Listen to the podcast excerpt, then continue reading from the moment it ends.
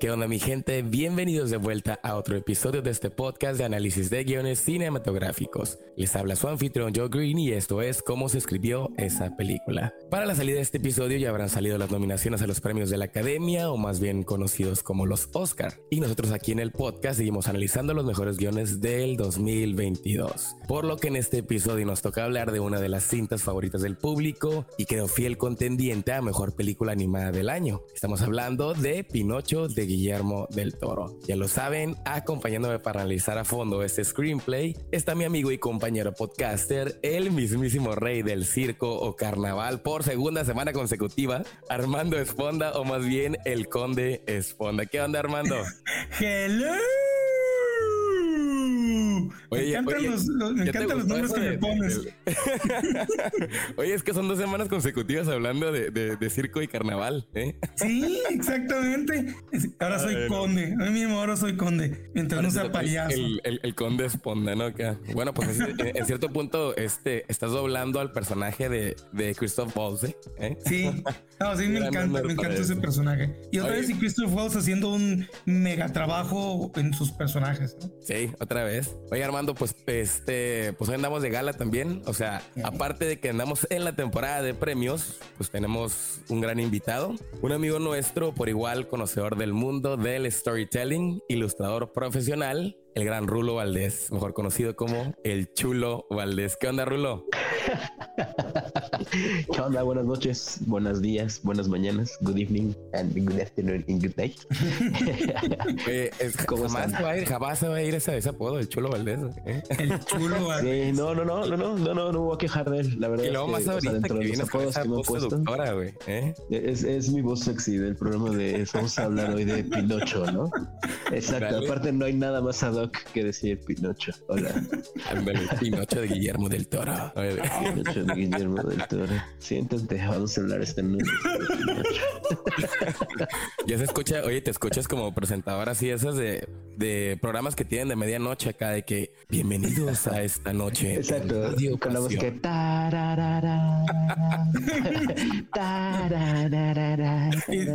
Buenas Estás escuchando el programa de la medianoche. Estás con Joe Green, Rulo Valdés y Armando Esponda escuchando Pinocho. Pinocho. a ver, este, a ver, Rulo, este, tú que eres bien fan ahora sí que del, del, del gordito del toro.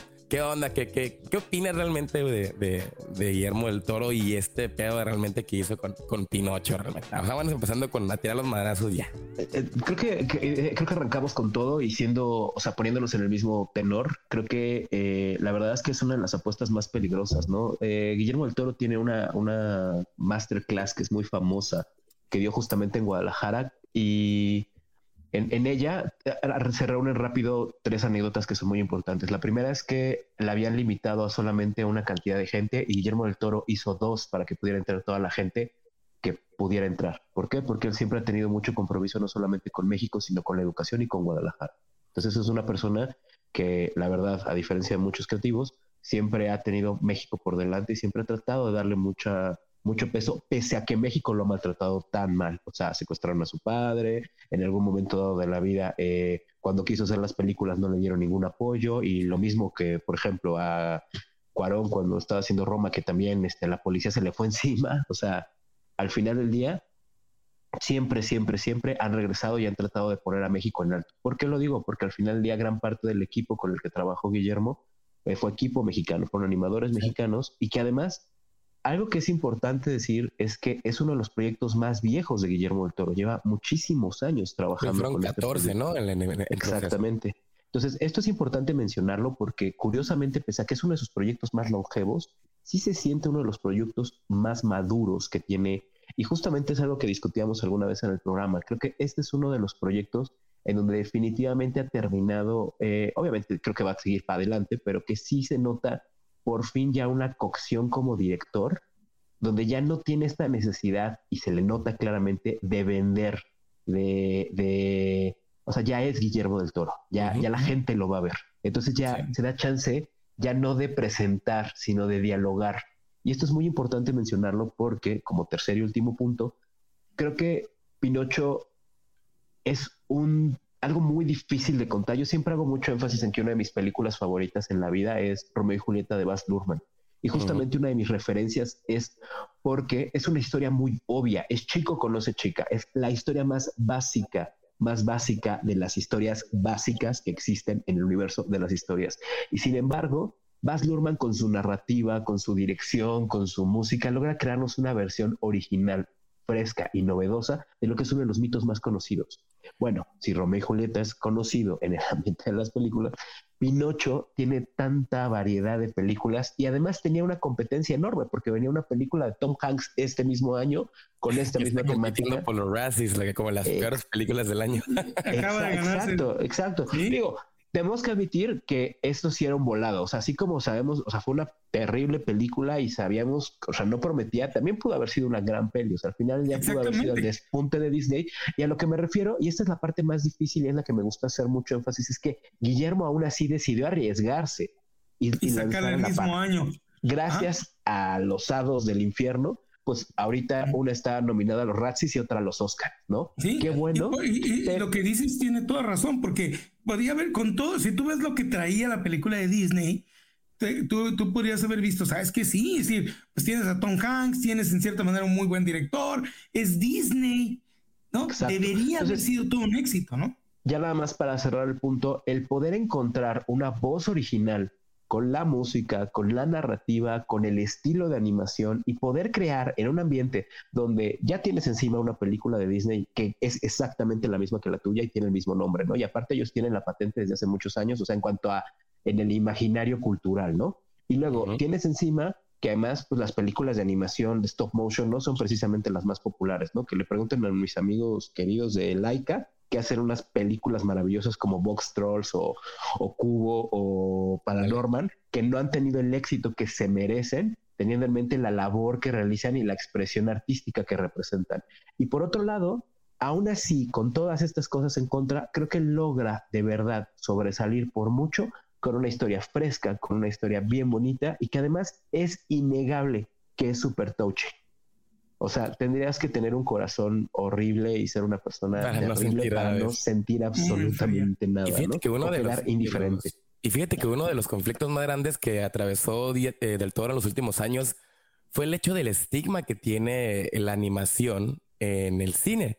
O sea, que muchos consideran la animación como algo infantil y realmente no le dan un papel en una producción seria o grande realmente, o sea, si lo, lo podemos mandar de esta manera. Y, inclusive el hecho de decir, ah, bueno, es una película animada. Es decir, ya en ese momento es como que le baja el grado y es algo con lo que ha peleado mucho, es un, eh, es un, un estigma con el cual Guillermo, todo ese es un mensaje ahorita. La animación es un estilo, es, una, es un esquema, es un, un medio distinto, pero sigue siendo filme, sigue siendo una narrativa. ¿No? Entonces sí, sí es un, es una estigma que tiene que pelear y el hecho de que, pues si tú ves contra qué está, eh, eh, ciertamente contra qué está peleando en los Óscares, pues te das cuenta que lo pusieron con cuentos, casi cuentos para niños. Ándale. Fíjate pues que eh, ahorita algo que me, que me gustó mucho cuando estaba haciendo el análisis de, de, esta película. Y fíjate que hace unos días me puse a ver este, lo que fue The Shape of Water. Y realmente ah. empiezas ya a encontrar también como eh, un estilo narrativo en cuanto a estructura de Guillermo del Toro. O sea, como que le tiende a gustar mucho esta, la, cuestión del narrador, esta voz en off que sirve como una guía. Y también lo lleva en el sentido del, del como estas eh, cuentos realmente. O sea, es como muy amante de, de estas, de los, las fairy tales. Entonces, este cuento de hadas. Entonces, esta película no es, la, no es la excepción. Y por un lado le funciona muy bien en el sentido de que lo adapta a algo, en teoría lo podemos mencionar como macabro, ¿no? Porque, o sea, ya la hemos mencionado, la cuestión de las influencias que tiene esta película. Yo creo que una de las influencias principales, más que nada en, los primeros actos, es Frankenstein. O sea, la neta, tiene totalmente el sentido de un monstruo. Entonces, desde ahí es como, de repente cuando nos cuestionamos las cuestiones de, de los remakes, dices, ok, ¿qué me va a proponer esta película realmente algo fresco? Si lo he visto, o sea, en este año he tenido, este último año he tenido dos películas nuevas, una live action, otra eh, animación live action, lo que entregó Robert Zemeckis. Entonces dices, ¿qué me va a hacer diferente esta película de, Guillermo del Toro a las otras dos? Entonces, y cuando empiezas a ver esas propuestas, es donde dices, este vato realmente sí entendió Este, número uno, o sea, como lo mencionabas, ya a lo mejor dices, ya no lo vende en el sentido de que, pues, este esté buscando algo primordialmente antes del storytelling, sino que, pero a, fin de cuentas, eso que lo hace ya su toque, es lo que a, fin de cuentas termina vendiendo y haciendo diferente a la película. O sea, que digas, este es Pinocho, pero con un toque de, eh, toque de arquetón. desde ahí ya, desde ahí ya, ya separaste de la película de las otras dos y ya la estás vendiendo mucho mejor, que a fin de cuentas es lo que pasó. Justo creo que esta parte que estás comentando también es una parte en la que hay que hacerle mucho énfasis. Y eso es raro porque normalmente a veces un director cuando, o sea, hay que determinar a veces que el estilo parece ser que en realidad es una repetición de elementos que se ven cotidianamente dentro de la obra del mismo autor. Y en este caso, creo que como mencionas bastante atinadamente, creo que el terror es una constante de su trabajo, pero no solamente el terror como películas obvias, sino como los elementos de estas películas eh, clásicas de Universal, de Drácula, La momia, Frankenstein. Creo que hay mucho elemento romántico al respecto y eso es algo que creo que Tim Burton en algún momento dado quería como hacerlo y creo que al final no terminó aterrizándolo tan bonito como lo ha hecho del toro. Esta parte de romantizar el terror de esta manera, que la misma bestia en realidad no es más que un oscuro reflejo de una humanidad muy profunda que al final nos termina reflejando lo feo que es la gente por fuera. Porque al final del día, aunque Pinocho aparentemente pareciera un monstruo al principio, cuando parece que parece como una arañita y que se va como avanzando y como se va moviendo, al final del día, realmente Pinocho nos va reflejando con cada personaje, le va reflejando lo feo que es. ¿no? Exactamente. inclusive hasta el niño que es como su colega, realmente termina siendo, eh, termina viendo el cómo su papá no lo aprecia, cómo, o sea, empieza al final del día a, cada uno de los personajes sacándole lo más de sí posible, ¿no?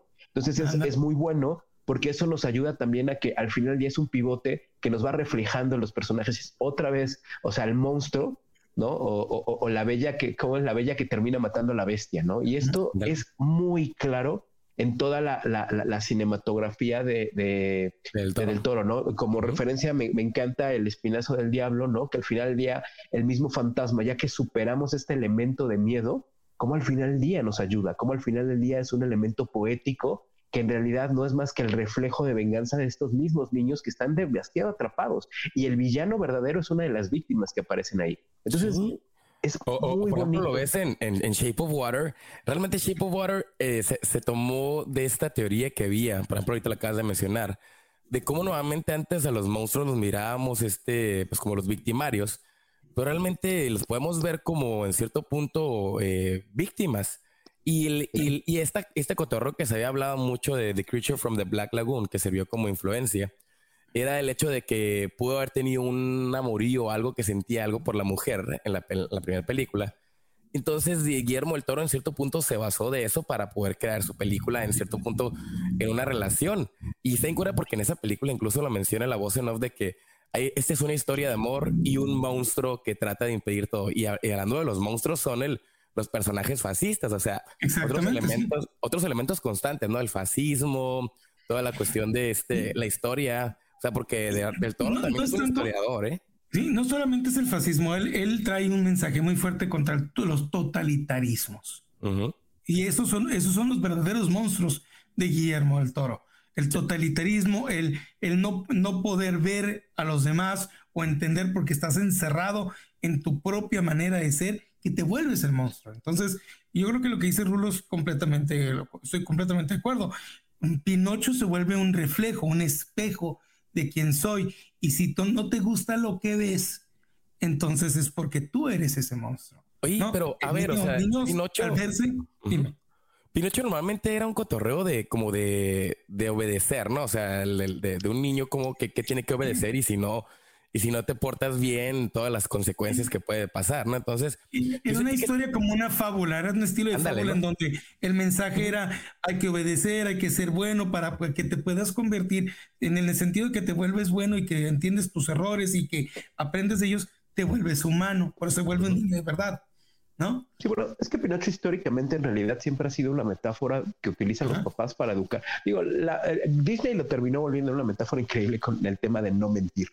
Pero la realidad es que, o sea, al final del día, Pinocho siempre era un reflejo de lo que le puede pasar a los niños que se portan mal. O sea, era la, era la premisa más básica, porque en realidad el Pinocho del libro era un mala onda, o sea, inclusive en algún momento dado pues, se echan a Pepe Grillo, ¿no? Y justamente es, es eso, ¿no? La muerte de la conciencia por sobre la inmadurez, pero al final, al final, cuando ya lo toma Disney y lo retoma en este ambiente donde lo vuelven un personaje que representa la inocencia y que representa, o sea, realmente Pinocho raya en lo tonto, eh, cayendo en las, en las trampas. Y bueno, nos regaló esta escena horrible, horrible, que bueno, cuando Disney le gustaba generar pesadillas con los este, elefantes borrachos, los, elefantes, borrachos de Disney, de, Dumbo, pues aquí nos regala una escena horrible, ¿no? De los niños convirtiéndose en burro, ¿no? Que también es una de las escenas más terribles de, de, y terribles no de malas, ¿no? Terribles de que de verdad generan traumas, ¿no?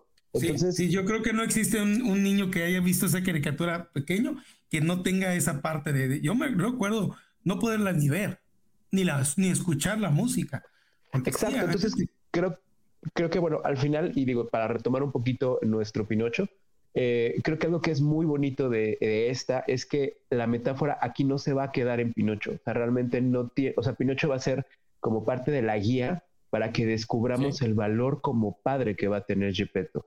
O sea, al final del día, aquí la realidad es que con lo que vamos a conectar y la necesidad que tiene esta película es de presentarnos estas dos versiones de padre que existen. Y ahí es donde, híjole, a mí, a mí en lo personal, o sea, te juro que desde el inicio, así me pone la lágrima terrible porque me siento muy identificado, que es estas dos versiones de padre, ¿no? La, la versión de padre, que es en lo que espera que sean los hijos, y el te voy a querer, seas como seas. ¿Sí explico? Entonces es muy bonito porque al final cuando nos presentan, digo, creo que a estos momentos ya podemos soltar ciertos spoilers, pero uno de ellos es que al final ya cuando vemos a Carlo, Carlo es la representación del hijo óptimo. Al final ya como es, entre comillas, su primer hijo, eh, lo cría y lo educa con tanto amor y el niño es tan bueno respondiendo que al final del día, cuando termina su vida, nosotros lo sentimos como una parte muy dolorosa, como algo que, que al final del día perdemos una parte. Y cuando de repente llega esta versión sustituta, que aparte de todo es traviesa, que es juguetona, que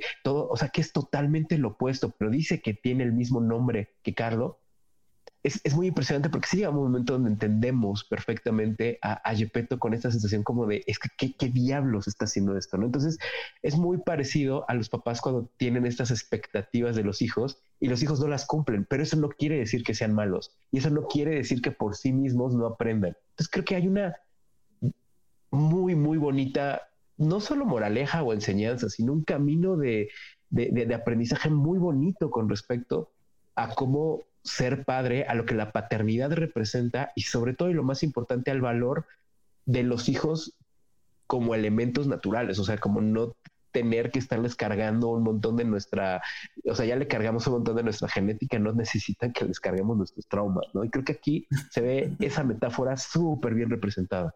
Sí, fíjate, de hecho, el, más que nada también te fijas el, el elemento del, del ser digno. O sea, los, el, se ve mucho con, con la cuestión de Pinocho de que dice, pues yo, yo quiero ser como Carlos, voy a ser como Carlos, voy a, voy a la escuela, voy a portar bien, porque para que pueda ser, eh, pueda querer como él, pero más que nada con el, con el hijo de, de este, del, ¿cómo le llaman aquí? Es que tiene un nombre muy, muy raro, el, que viene siendo como el, el chilo de la, de la ciudad, ¿no? Del, el, este, aquí le ponen, este, ¿cómo se llama? Cuando llega a la ciudad que está con, ya es que es el, el, el, podesta, se llama. Así le llaman, como viene siendo como el, el, presidente municipal, pero así le llaman los italianos, ¿no? El podesta, ya es que tiene a su hijo y este, su hijo siempre está con la cuestión de no debo ser un cobarde, debo ser de tal manera, cómo ser un, un hijo este italiano perfecto. Entonces, mm, como vemos la, la perspectiva también de los niños de cómo tener que ser un niño ideal. O sea, número uno con Pinocho la vemos en el sentido de, que cómo ser un niño de verdad, porque, porque soy diferente, porque es diferente, o sea, de, raíz, o sea, no es un niño de carne y hueso. Entonces, ¿cómo, cómo se, adapta? Y por otro lado, vemos la, cuestión de, este niño en una Italia donde, pues, realmente se mantiene un, régimen muy, muy, este, muy autoritario y en cierto punto es, es muy, muy rígido. Y, tú creas a las personas ahora que literalmente como soldaditos. Pues. Entonces, cuando ves ese lado, en la, amistad que tiene con este niño, más que nada el último con, con, la, la, relación que tiene con su padre, pues eso realmente te das cuenta de que pues los niños eh, en cierto punto buscan el, el ser dignos del, del, valor. Del amor de sus papás. Del amor de sus padres. O sea, ¿Eh? es lo que también la está muy cabrón en ese sentido, ¿no? Pues bueno, chicos, entonces, ¿qué les parece ahorita ya empezamos con el análisis del guion? Hicimos una muy buena introducción. Otra cosa que quiero mencionarles es que cuando estaba haciendo el análisis, más que ya se los había comentado, ¿no? Cuando estábamos hablando antes en el programa de Héroes Sin Límite, yo a esta película le miré cinco actos. O sea, no, no encontré una película de tres actos convencional porque dije, ah, cabrón, o sea, la manera que hay tantas cosas que están pasando en, a lo largo de la película que de repente dices, ¿cómo las acomodas? Pues no es la clásica de que el niño este, de repente empieza un viaje y termina en un punto A y punto B. No, no, no. O sea, hay tantas cosas en medio que realmente hacen que las separan y se sienten en cierto punto, porque la película dura en teoría una hora 57 con todo y créditos, pero es como una hora 48. Pero yo la neta de la película la siento enorme, la siento muy larga la película en ese sentido, porque se ven varias historias en una. Entonces, miren, yo aquí les puse el eh, separado los primeros, los cinco actos. Para mí el primer acto es el mundo ordinario, el incidente. No, obviamente esta película empieza con un prólogo que básicamente es este resumen de la situación que tiene Gepetto como carpintero, que perdió a su hijo durante la Guerra Mundial. Y este, pero en cierto punto, eso es lo que nos, nos pone de que quién es Gepetto.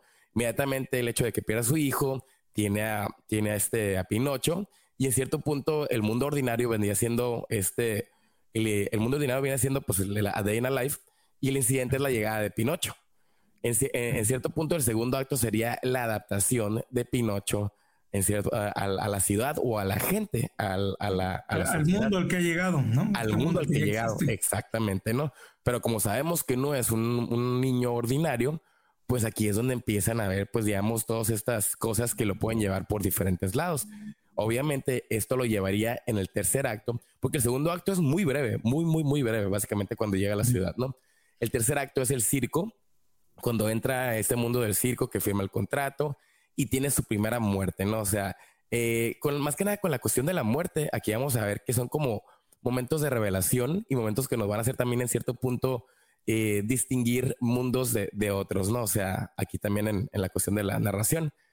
Y para el cuarto acto ya vendría siendo el, lo que mencionaba también Rulo, de que al principio Peto es un, personaje pasivo, es un personaje que realmente, este, pues sí, crea, crea a Pinocho, pero está viviendo en un luto todavía. Entonces, cuando él realmente a la mitad de la película empieza a aceptar la cuestión de su amor por Pinocho, él se vuelve un personaje activo y él empieza a buscar a Pinocho. Entonces, en este cuarto, este cuarto acto es donde empieza esta búsqueda que tiene eh, Gepetto de Pinocho. Y por otro lado, este, pues Pinocho está en el circo, porque ahora sí que tiene que cumplir con este deal, porque realmente aquí este es como, como el, como Fausto, ¿no? Le vende su alma al diablo, le vende su alma al, conde Volpi, y todo lo hace por el amor que tiene a su padre, para poder ganar algún dinero. Obviamente, pues sabemos que aquí pues se lo están bailando. Y obviamente todo eso va a terminar en la cuestión de cómo termina eh, Pinocho en el ejército. Todo esto va a llevar a, en cierto punto al, punto más bajo, al punto de no retorno, en la cuestión del, monstruo, que si son capturados. Y el último lo va a llevar para esta cuestión de lo que fue el quinto acto, sería el, elemento de que pues, murió, pues gracias a, en cierto punto, al sacrificio, y ahora tiene el elemento de este que puede revivir como un mortal, obviamente, por, por el sacrificio de que dice, o sea, ok, puedo salvar a Yepeto, pero tengo que perder mi, este, mi, mi mundo este de, de, de, la eternidad, o sea, más bien de, de ser una, este, un inmortal. Y cuando regresa para salvar a Yepeto, ya se convierte en un mortal.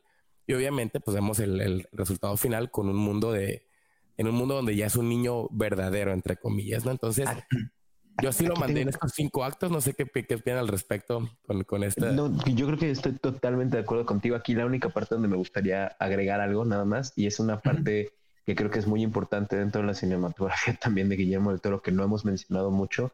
Y en ese sentido también tiene cierto eco con Almodóvar, que también creo que es uno de sus cineastas favoritos.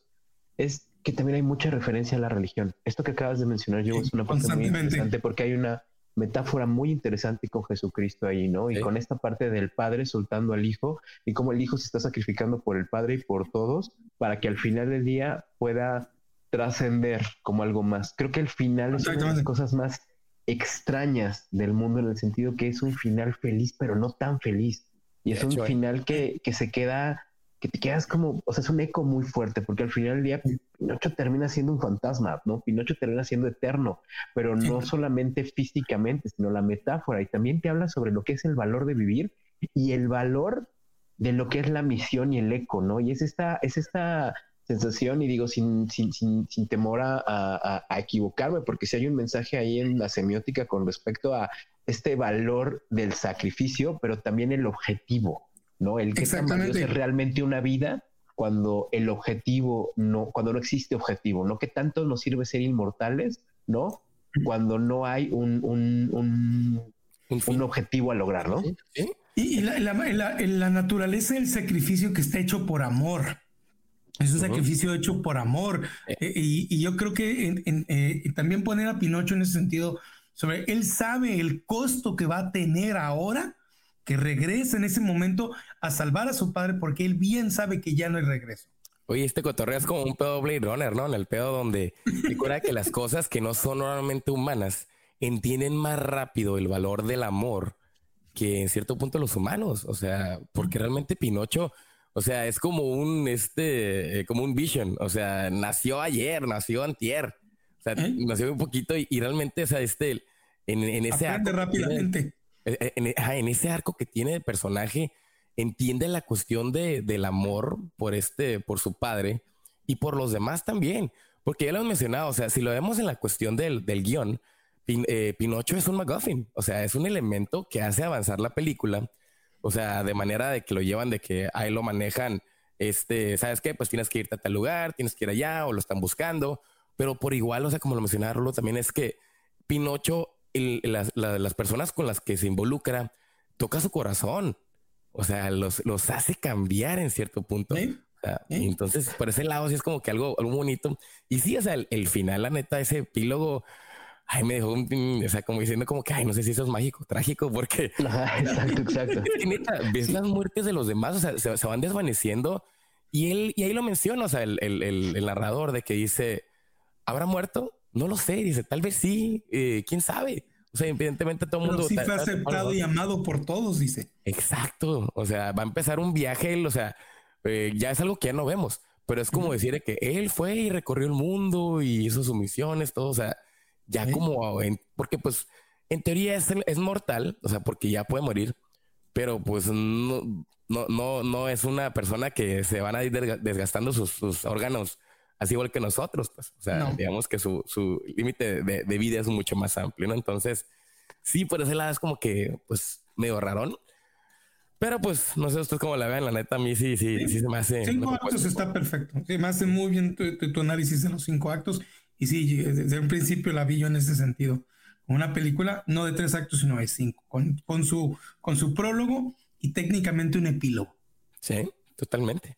Oye, y la neta, o sea, este tipo de estructura, o sea, la hemos visto últimamente eh, ya más este, familiarizada en, el mundo mainstream, pero la neta, o sea, obviamente esta película salió en solo cines limitados y por igual en Netflix. O sea, esta película, la neta, ¿ustedes creen que hubiera tenido algún problema con esta estructura en el cine?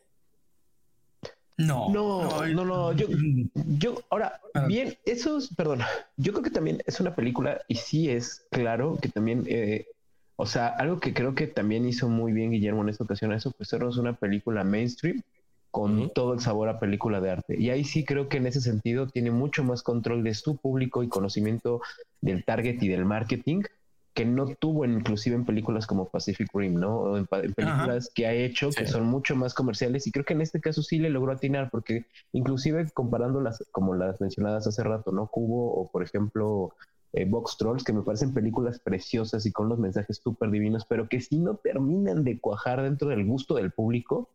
Y creo que esta no tiene ese problema. Creo que esta, esta es bastante clara, bastante directa. Creo que, de hecho, a veces eso es un poco lo único que se le acusa, es que desafortunadamente por ir tan masivo a este, o sea, por ir a este mercado tan masivo, no se toma la molestia a veces de contar o desarrollar tantas cosas como debería quizás de hacerlo para poder ser todavía un poquito más profundo. Pero la verdad es que es, eso yo creo que ya todavía es jugándole un poquito al, al mamador cineasta, pero la verdad, ajá, sí, sí, pero la neta, sí, hashtag no somos mamadores, pero la realidad es que eh, sí creo que es importante hacer este énfasis porque sí es real que, que, aunque la escaleta está muy funcional en el desarrollo, sí de repente te deja un sabor de, ay, o sea, como ya cuando te das cuenta ya están pasando un montón de cosas y, si, y todavía no te quedaste. O sea, creo que al inicio lo saboreas muy bien, que es un poco creo que lo que pasó y alguna vez mencionábamos con Thor Ragnarok, ¿no? Creo que tiene uno de los mejores comienzos de las películas de Thor, o sea, cuando ves esta escena de Christian Bale con, con la nena, sí es, o sea, yo te juro, o sea, los tres segundos ya estaba yo llorando y de repente de ahí la película se va al diablo, ¿no? Y dices, a ver cómo está Taika Waititi, el vato de Jojo Rabbit, ¿no? ¿Cómo se le escapó la película, no? ¿Cómo le sí, sí, sí, ¿no? Y, dices, híjole, o sea, te, tenía todo para hacer una película del Jojo Rabbit de Marvel, ¿no? Y la verdad es que no lo hace, no lo desarrolla, se queda en la flojera y se queda ofreciéndonos una película de Marvel más chafa en ese sentido que nada, ¿no? Entonces, creo que aquí no pasa eso. Creo que aquí al final sí, sí, sí cuenta, sí desarrolla y nos van pasando tantas cosas que, no te vas quedando con esta sensación de vacío. Pero ya cuando la vuelves a ver como que mientras más la vas saboreando, sí te vas diciendo, ay, me hubiera gustado quizás un poquito más de tiempo en esto, quizás un poquito más en esto otro. Quizás no necesitaba ver hasta acá, pero sí ver como ciertas cosas. Y ahí es donde de repente, ah, creo que en estructura sí tiene, llega a tener ese, esos detallitos, ¿no? Sí. Y pero fíjate que a fin de cuentas lo que también ayuda mucho es que tiene muy buenos personajes.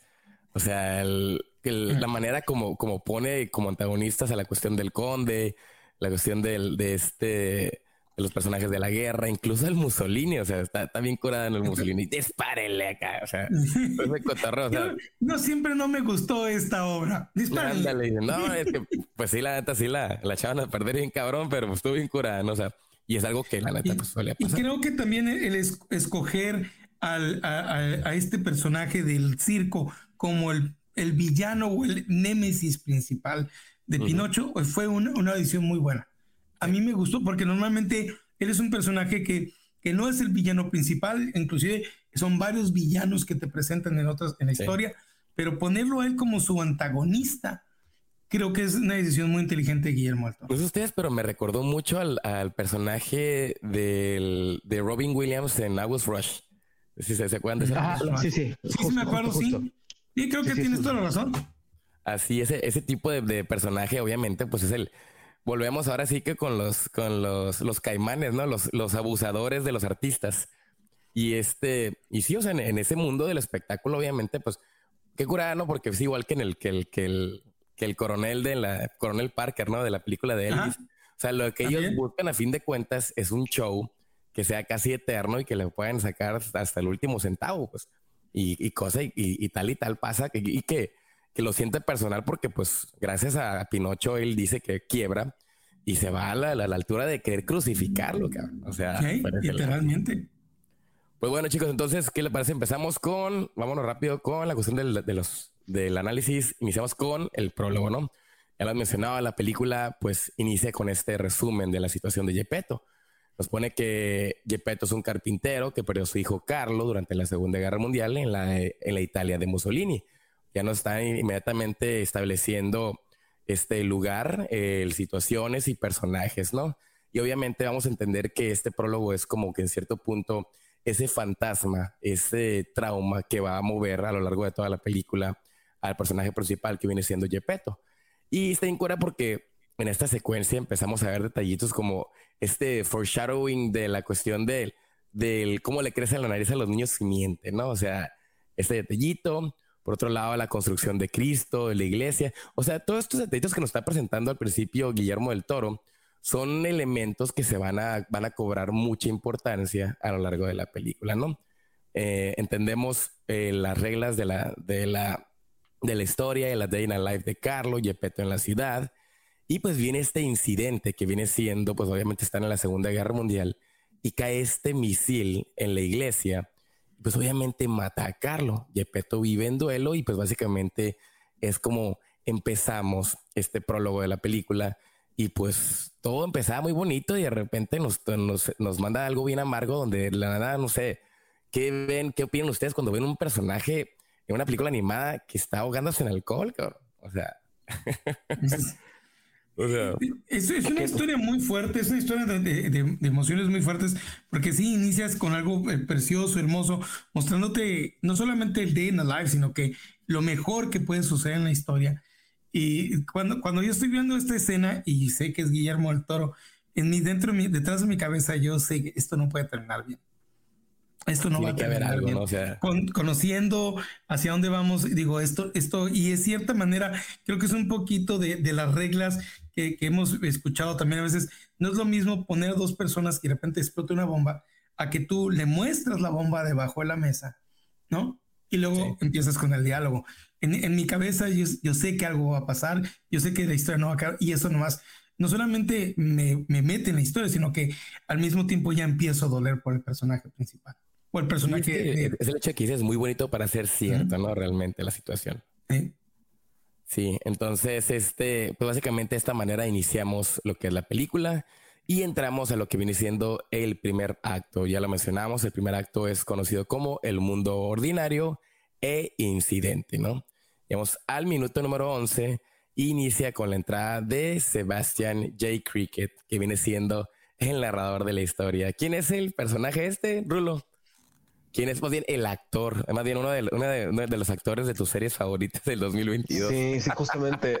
pues es que es bien chistoso. Curiosamente, y, igual McGregor creo que tiene ese encanto, ¿no? Creo que desafortunadamente, por ejemplo, ahora, y lo hablábamos ahora que hablábamos de, de esta bonita serie Obi-Wan, ¿no? Que decíamos que era terrible, pero que lo único que de verdad era, era, no, y la verdad, la verdadera eh, tragedia en esa serie no era solamente lo mala que era, sino de verdad el reverendo total y absoluto desperdicio de un actor que de verdad todo el tiempo está tratando de remar uno de los peores personajes que le ha tocado hacer. ¿no? Que está mal escrito desde la primera película, ¿no? Entonces, no, digo, siendo muy honestos, o sea, más allá de gustos, creo que eh, y podemos hacer un análisis completo y un programa completo de por qué Obi-Wan es tan asqueroso. Pero, y eso es una cosa que a veces cuesta mucho trabajo definir. Una cosa es que esté bien hecho, otra cosa es que esté mal hecho, otra cosa es que nos guste y otra es que no nos guste. Y creo que algo que es difícil es decir que a veces no nos gusta porque igual McGregor nos cae muy bien. Entonces, algo que tiene particularmente es que tiende a meter mucha personalidad. O sea, nadie puede decir sin duda que Edward Bloom de Big Fish no es uno de los personajes más entrañables del mundo. Entonces, es que esto lo están mencionando. O sea, tiene tan buenos personajes, Ivo McGregor, a lo largo de su carrera, que la neta, o sea, obviamente, pues muchos lo vinculan con Obi-Wan Kenobi porque, pues, es parte de la saga de Star Wars. O sea, yo la neta, yo me sentiría mal el hecho de que digas, oye, no manches, he tenido tantos personajes bien cabrones, o sea, en cine de arte, en general, cine de autor, películas icónicas, que te terminas en, encasillando en una película como, como las películas, la primera trilogía de, o bien la trilogía de, de las precuelas, ¿no? De ah, Star Wars. No, pero también está bien. Mira, justamente creo que era algo de lo que decía Diego Luna en algún una entrevista, ¿no? Porque él decía que le daba mucha risa que ha hecho un montón de películas y se ha esmorzado un, ton, un montón y al final del día siempre que lo ven es el tipo que salió en el video de Katy Perry, ¿no? Entonces, o sea, exactamente, sí, o sea, la realidad es que, o sea, al final del día, pues Star Wars es uno de los proyectos más mainstream de la realidad, o sea, no existe una persona en la Tierra, ¿no? Dirían los Beatles son más famosos que Jesucristo, ¿no? Entonces, al final del día, creo que ese es parte un poco del tema. Entonces, o sea, e, es innegable que es uno de los personajes más importantes, pero creo que con este papel, retomando un poco Pinocho, creo que nos regresa otra vez al por qué Iwan McGregor es quien es, ¿no? No necesita actuar, su pura voz nos lleva, nos transmite, nos emociona, nos lleva muy de la mano con lo que Guillermo quiere traducir, ¿no? Porque inclusive tenemos este caso bonito también de, eh, ay, se me olvida el nombre del simio, Spatustras. Ah, el, el otro es este... Para, es que tiene una, tiene una, una pronunciación. Espasatura. Y bueno, digo, retomando esta parte de las voces, o sea, al final del día creo que también tenemos, o sea, con Kate Blanchett a Spasatura, ¿no? Que al final del día, pues también, o sea, son detallitos como muy, muy chistosos, ¿no? Es como el Groot de, de Guardianes de la Galaxia, ¿no? Que al final del día son, son, son cosas muy sutiles, pero que nos llevan a, o sea, el hecho de que haya una persona detrás y que no sea solamente una repetición de voz, sí nos regala cierto contexto que se percibe y eso es muy, muy bonito. O sea, creo que al final del día hay, hay, hay, una, hay una narrativa vocal muy interesante ahí que creo que también se está cuidando muchísimo. Y en ese sentido, Guillermo del Toro viene a dar una clase, pero brutal, brutal, brutal, brutal. tengo entendido que Kate Blanchett no solo hace espasatura, ¿eh? también hace como nosotros este eh, los otros títeres que están, ¿no?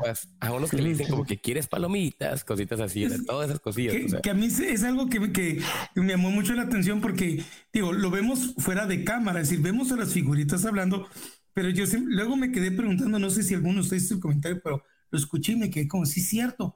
A ver, pero entonces, ¿quién hace las voces de los, es decir, esa espasatura que hace las voces de los, de los, de los monitos, o esa imaginación de Pinocho, o somos nosotros imaginándolo. Creo que sí es el, el, el, espasatura el que, el que mueve todos ellos, porque ya es cuando viene la escena, más que nada la, la escena donde revela de que el, conde lo está bailando.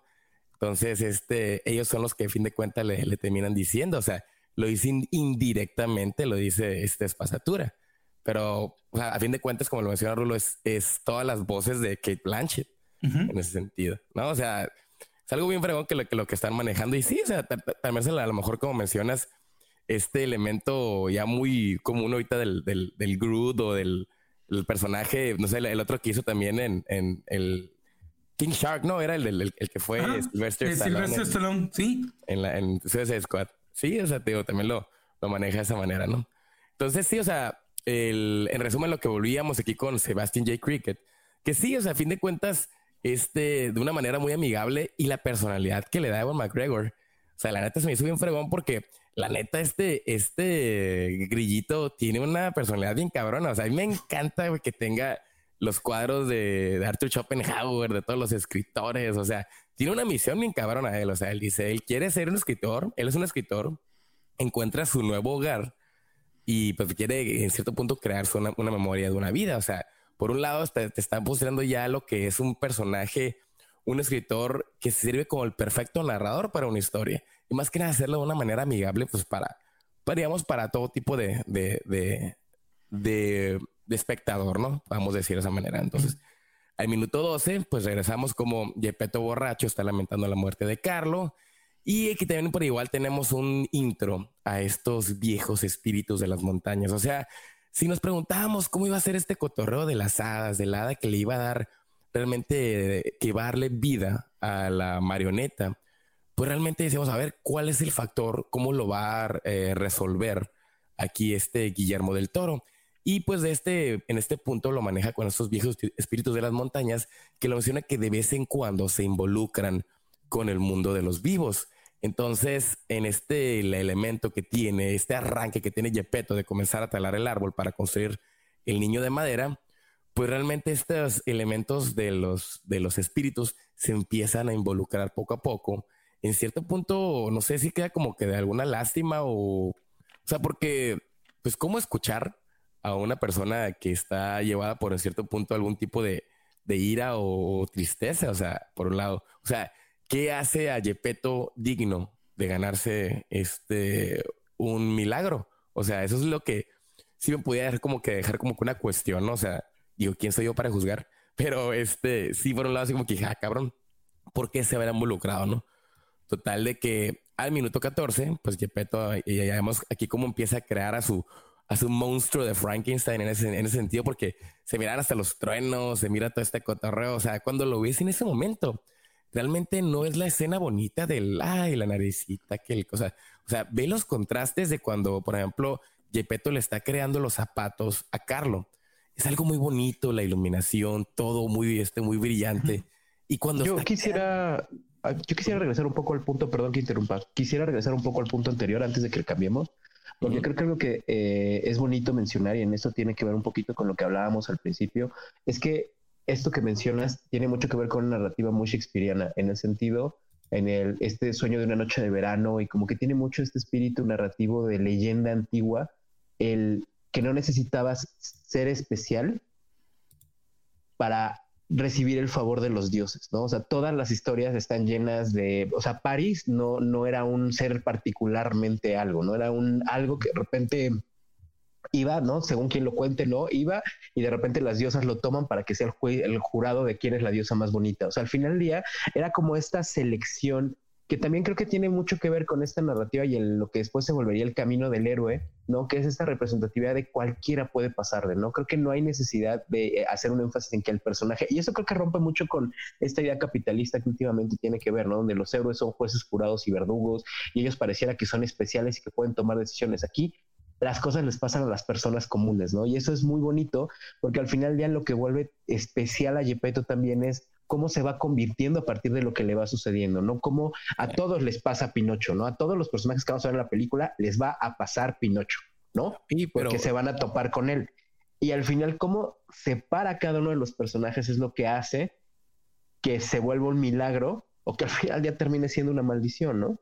Oye, pero a, fin de cuentas, este elemento no creen del milagro no viene cayendo como un Deus Ex Máquina. Claro, no, no, no, no, no, no, no. De hecho, creo que el, el Deus Ex Máquina por, o sea, por referencia viene de ahí. O sea, creo que por eso es un elemento narrativo tan funcional, porque creo que justo es eso.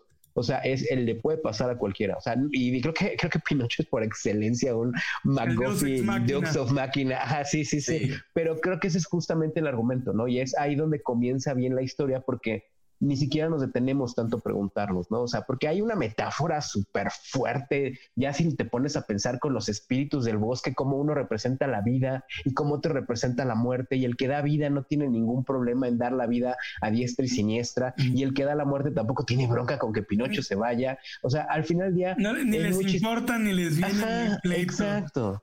Entonces, eso creo que es muy, muy bonito. Entonces, al final, al final, al final, creo que hay una, una, este, eh, pues hay una metáfora interesante ahí con respecto al valor otra vez de la vida y cómo pues a la que la otorga no le importa y a la que la quita es algo que es como muy importante. Entonces, es, creo que... Es, hasta padre como la que la, que la quita hace, ay, mi hermana que le encanta la vida. Es como que... mi, hermana y sus Exactamente. Ponte a pensar desde la perspectiva de estos seres inmortales. A ser como incluso entretenido, como que ah, vamos a hacer un proyecto, ¿no? O sea, vamos a darle vida a este, a este ser, a este McGuffin, a lo que viene siendo Pinocho. Y a fin de cuentas, ellos, o sea, por ejemplo, más que nada la, la, hermana, ¿no? De la guardiana, es la que, más que nada, la que, la que, que está involucrada con la muerte, ¿no? O sea, ella siempre está sola en ese sentido y este llega Pinocho, tiene su, su, este, sus pláticas, la ayuda de, de este, desenvolverse como personaje. O sea, ponte a pensar desde ese lado, hacer como que incluso entretenido, como que tener ese tipo de proyectos, ¿no? O sea, puedo pensar en ese lado, es como que, o sea, te, puedes pensar que incluso por ahí ese lado puedes crear una historia punto de aparte. Digo, ya me mal viajé bien cabrón. No, no, no, no, no, creo que la, creo que no, no, y además creo que, o sea, entre comillas también creo que es algo que Guillermo del Toro plantea, o sea, algo que tiene Guillermo y creo que en ese sentido es como muy funcional eh, es que a Guillermo le gusta mucho que sus películas y él mismo tiene muchas lecturas. O sea, digo, para los que no lo saben, y si tienen chance de googlearlo, sus libros artísticos son una cosa súper bonita, son Biblias. O sea, y tiene una particularidad que a él le gusta dibujar mucho, le gusta mucho escribir y escribir sus notas de las películas. Entonces, ajá, justo lo que hablábamos, ¿no? O sea, cuando vemos lo que decíamos de esta película tan bonita de el laberinto del fauno, ¿no? Cuando vemos esta imagen con todas las cosas que están pintadas en el techo y que ves la historia que te están contando, o sea, cada personaje tiene una propia historia. Y eso es algo que es muy bonito narrativamente hablando, porque es algo que también, curiosamente, y es de las cosas buenas que se puede hablar de George Lucas, es que el hecho de que tú veas a Boba Fett con su casco, pero su casco tenga un balazo en la cabeza que está rebotado, ya te está contando una historia.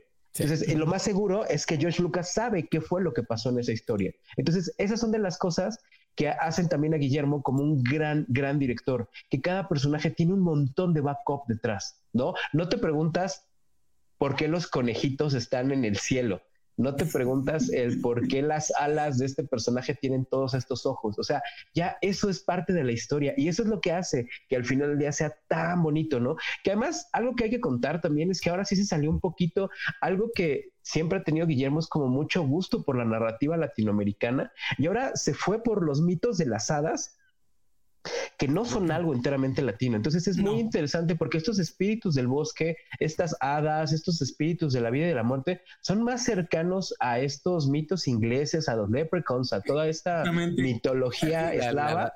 las, folk tales le llaman. Exacto. Que, que, inclusive podíamos, no sé si ustedes lo pensaron, pero cuando yo vi esos espíritus del bosque, yo inmediatamente pensé en una animación que se llama Princesa Mononoke. Pues también. Yo pensaría un poquito, lo que pasa es que algo justamente tanto Mononoke como, como, o sea, creo que toda la, filmografía de Ghibli crea su propia mitología, pero aquí sí hay un resquicio muy fuerte, que es lo mismo que pasa con, con el príncipe Noada de Hellboy 2, ¿no? O sea, sí hay una referencia muy directa a estos mundos de, de, todas estas mitologías, eh, de nuevo, de las duendes, de las hadas, de Puck, de, estos eh, mundos europeos de, hadas, eh, fairy tales, ¿no? Tal cual. Sí, los fairy tales. Y de, los cuentos, que muchos de estos cuentos pues fueron hechos en esos tiempos y que son, sí, como tú dices, son eslavos, ¿no? Entonces, sí, sí veo que también quiso respetar mucho el sentido y no metió nada en el sentido de lo latinoamericano. Sí.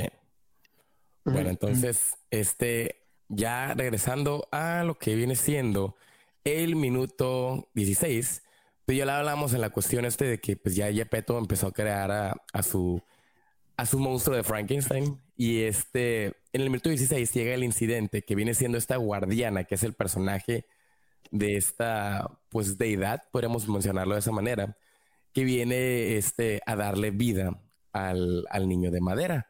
Y por otro lado, vemos que este, pues está incurada la intervención que tiene aquí Sebastián, porque le menciona de que, a ver, a ver, a ver, a ver, no te involucres, porque este, este cuerpo que estás creando, o sea, que estás tratando de modificar, es mi casa, cabrón. O sea, entonces yo también tengo algún tipo de derecho sobre esta cotarra. Entonces le dice, ok, no nos vamos a pelear, vámonos, o sea, salimos ganando los dos. Tú, por un lado, eh, tienes la tarea de vas a ser el, el guardián de este niño, el guardián y guía de este niño. Y a cambio de eso, pues te voy a dar un deseo. Y le dice, ah, cabrón, a ver, porque por un lado también, o sea, ten cura este detallito porque vemos el arco del personaje también es Sebastián en ese sentido. Empieza siendo muy egoísta en el detalle de que, ah, sí, él va a sacar algo, él va a sacar algo. Ajá, o sea, viendo por el lado manipulación de que, uy, pues no, no, pues sí, ya, ya me vi yo siendo un escritor famoso y lo que quieras acá. Y, es, y en cierto punto ya, o sea, su deseo es en cierto punto un Chekhov's gun. O sea, ahorita a lo mejor se nos olvida a lo largo de toda la película porque ahorita es algo mínimo, pero luego va a cobrar importancia bien cabrón. Entonces, en esta manera, pues vemos cómo crea este trato con la guardiana de las cosas perdidas. Y sí, pues básicamente aquí con este incidente, pues le dan vida a lo que viene siendo el niño de madera o en este caso, porque aquí todavía no lo nombran, o sea, aquí todavía no es Pinocho como lo conocemos. Y para el minuto 18 ya vemos cómo Gepetto despierta con resaca y se da cuenta que el niño tiene vida. Aquí en esos detallitos, pues sí, obviamente en todas esas reacciones, pues en lo que, pues un cotorro por igual, así como monstruo de Frankenstein, it's alive y todo ese pedazo, ¿no? Parece este, eso. Sí, pues Lo, mismo, ¿no? O sea, lo vemos, o sea, ya lo nombra eh, Pinocho. Y por un lado es como que eh, Gepetto pues menciona que, ¿sabes que Tengo que ir a la iglesia, pero en un, en un punto como de todavía de que pues, no me la creo, cabrón. O sea, es que es como siempre, o sea, lo, mencionamos en cada, en, cada en cada película, cada programa de que, imagínate si te pasara a ti de la nada, güey. O sea, que, que un niño de madera que tú creaste, güey, cobrara, cobrara vida, pues te quedas, ay, cabrón. y sí, o sea, y obviamente este niño, pues obviamente no, no, no tiene todavía, pues, este tipo de educación. Y en, y en cierto punto, el, a mí hace algo bien, bien bonito de, de Pinocho, porque sigue este elemento de lo que le llamamos la mímesis, o sea, el hecho de la imitación de la vida. O sea, porque a lo largo de la película, más que nada en la primera parte de la película, Pinocho va a ser simplemente un niño que está ahí tratando de imitar todo lo que ve. O sea, no es muy alejado a los niños de verdad. O sea, bueno, yo sinceramente yo no soy, yo no soy padre, pero lo conozco en, el sentido de cómo ves a los niños siempre están preguntando, siempre están haciendo mímesis de los, de los padres, de los familiares. O sea, como que ni si te fías, todo es en cierto punto el, entorno al que estamos rodeados, ¿no? La cuestión cultural, la cuestión este, moral. Entonces, el niño, o sea, Pinocho nace de esa manera. Entonces, lo vemos de, ese, punto y es donde llega pues ya a, empezar a afectar a todos los personajes a lo largo de la película, ¿no? Entonces, Para el minuto 24, vemos cómo este Pinocho llega a la ciudad y a la iglesia, pues persiguiendo a su padre. Y aquí está incurada porque también tenemos como que otros, este, pues estos foreshadowings, o sea, puntos que se van a desarrollar a lo largo de la película, en el punto de la iglesia de que es obra del diablo, brujería, un demonio, mal de ojo. Y dice, no, no, no, no, a ver. Y allí es donde entra este personaje que les llamaba, ¿no? El, el podesta. El podesta, este, así le mencionan, viene siendo como los gobernadores o los presidentes municipales de estos pueblos chicos de, de Italia, ¿no?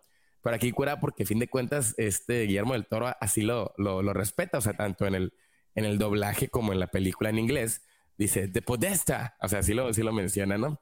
Y pues este, vemos que tiene, que tiene a su hijo y pues realmente pues reaccionan en cierto punto, pues como lo que es el, monstruo de Frankenstein. Hay que recordar que también en la, historia de Frankenstein el, monstruo va a la iglesia, digo, a la, a la, a la, este, a la ciudad y es donde la gente empieza a reaccionar a él como diciendo, a ver, y este cabrón, qué chingado, o sea, lo toman como realmente un monstruo.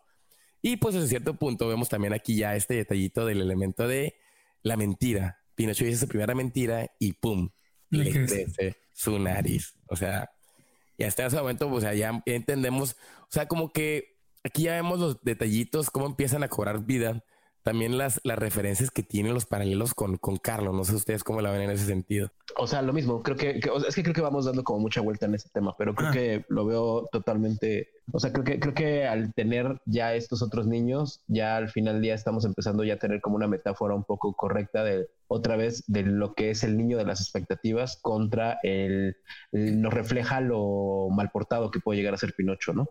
Sí, y, te digo, lo que pasa es que sí, pues vemos esa comparación del niño que había tenido anteriormente y este que, pues, pues se acaba de nacer, ¿no? Es decir, no entiende las reglas, no entiende, no, es decir, es literalmente es puro en ese sentido de que es inocente y por tanto no entiende las reglas y hace lo que quiere y lo que cree que debe hacer y a cómo funciona su lógica. Y eso en, la cabeza de, de, de Gepetto es un ser mal portado. Sí. ¿no? Pero no es que quiera ser mal portado, es que nomás pues quiere, eh, dice, quiere ir allá, me dijeron que me quedara, pues, pues no pasa nada, lo, sigo, ¿no? Y más que nada es el hecho también de que ellos, o sea, no lo, no lo ha aceptado todavía, o sea, realmente todavía no sé, no, le cae el 20 de, todo este cotorreo. No, no, no entiende ese sentido, no ha llegado a poder absorber, a poder entender la situación.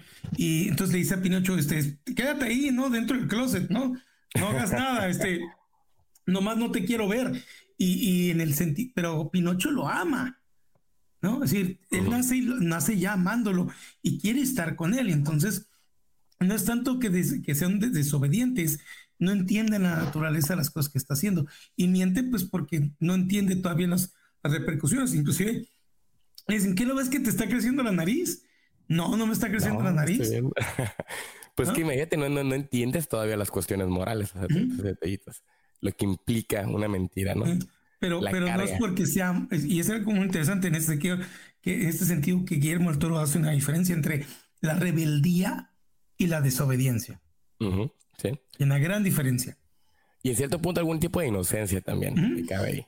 No, lo hace porque, porque quiere ser malo, lo hace por, por, la misma inocencia de no entender las reglas. Entonces llegamos al minuto 27 y lo que llega, ahora para avanzar la película, llega el Podesta y su hijo y por igual el padre a la casa de Gepetto. Obviamente entendemos que en este incidente es el hecho de que, a ver, ¿qué chingados pasó en la iglesia? O sea, ¿qué onda con tu marioneta? ¿Qué onda con tu cotorreo? Y pues necesitamos saber si Pinocho no es una amenaza para la comunidad, más que nada. Entonces, eso es lo que, lo que le entra. Pues obviamente, pues llega un punto donde dices, oye, veo una marioneta así de la nada, pues, ¿qué está representando? O sea, este Gepetto. O sea, nuevamente el, padre de la, iglesia y el podesta lo tienen en cierto punto, pues digamos, una imagen de lo que es Gepetto. Y que de la nada haya creado esto, pues obviamente sí les mueve el, tapete en ese sentido, ¿no? Entonces, obviamente, la manera de poder este, entender aquí, y más que nada también, por ejemplo, esta escena sirve mucho para poder entender las motivaciones del podesta, en el sentido de cómo debe ser un niño, quiere la iglesia, quiere la escuela. Entonces, ya vemos como que el, inicio de este adoctrinamiento, ¿no? De los, de los infantes, ¿no? Obviamente, pues este, también uno de los detallitos aquí que tiene esta escena, este luego de que, este, gracias a Sebastián, pues Pinocho se entera de la pérdida de Gepetto. Entonces aquí ya es como que empieza algún tipo de carga este, mental para el niño.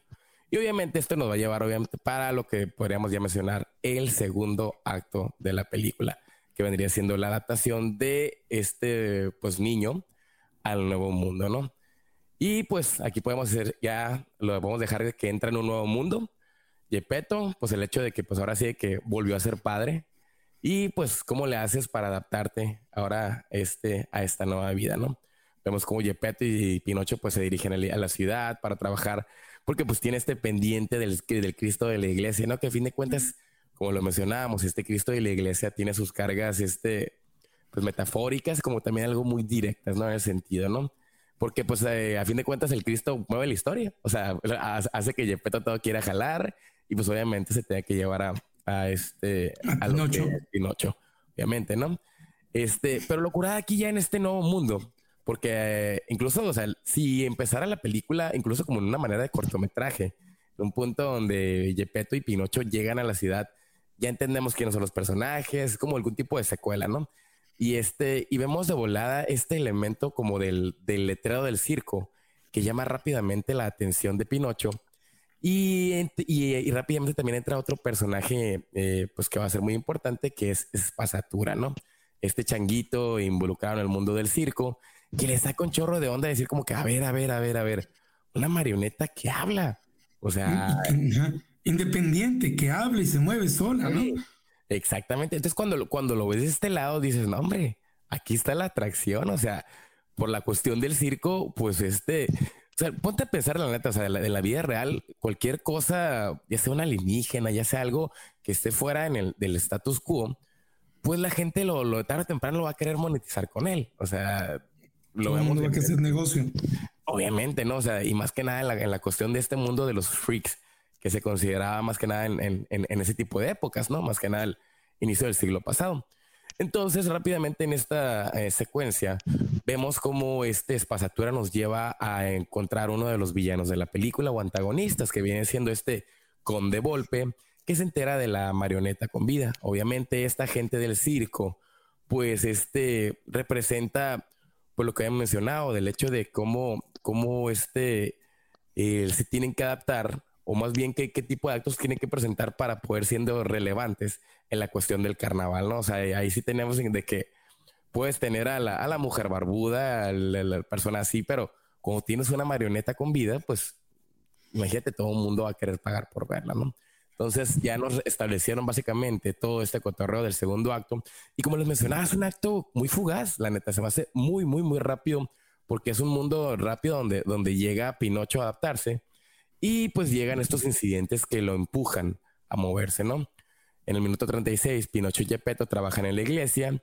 Y aquí viene, por ejemplo, una, una de, las, de las preguntas que la neta a mí me dejó como que este, uno en la garganta, porque dice, obviamente, la, la, referencia de, de, Pinocho, de que dice, ¿por qué todos adoran a Cristo y no a mí? O sea, ¿por qué, ¿por qué lo adoran a él? ¿Por qué lo quieren a él y a mí no me quieren? A mí no me quieren. O sea, yo veo que le cantan, yo veo que lo, que lo, saludan y todo eso.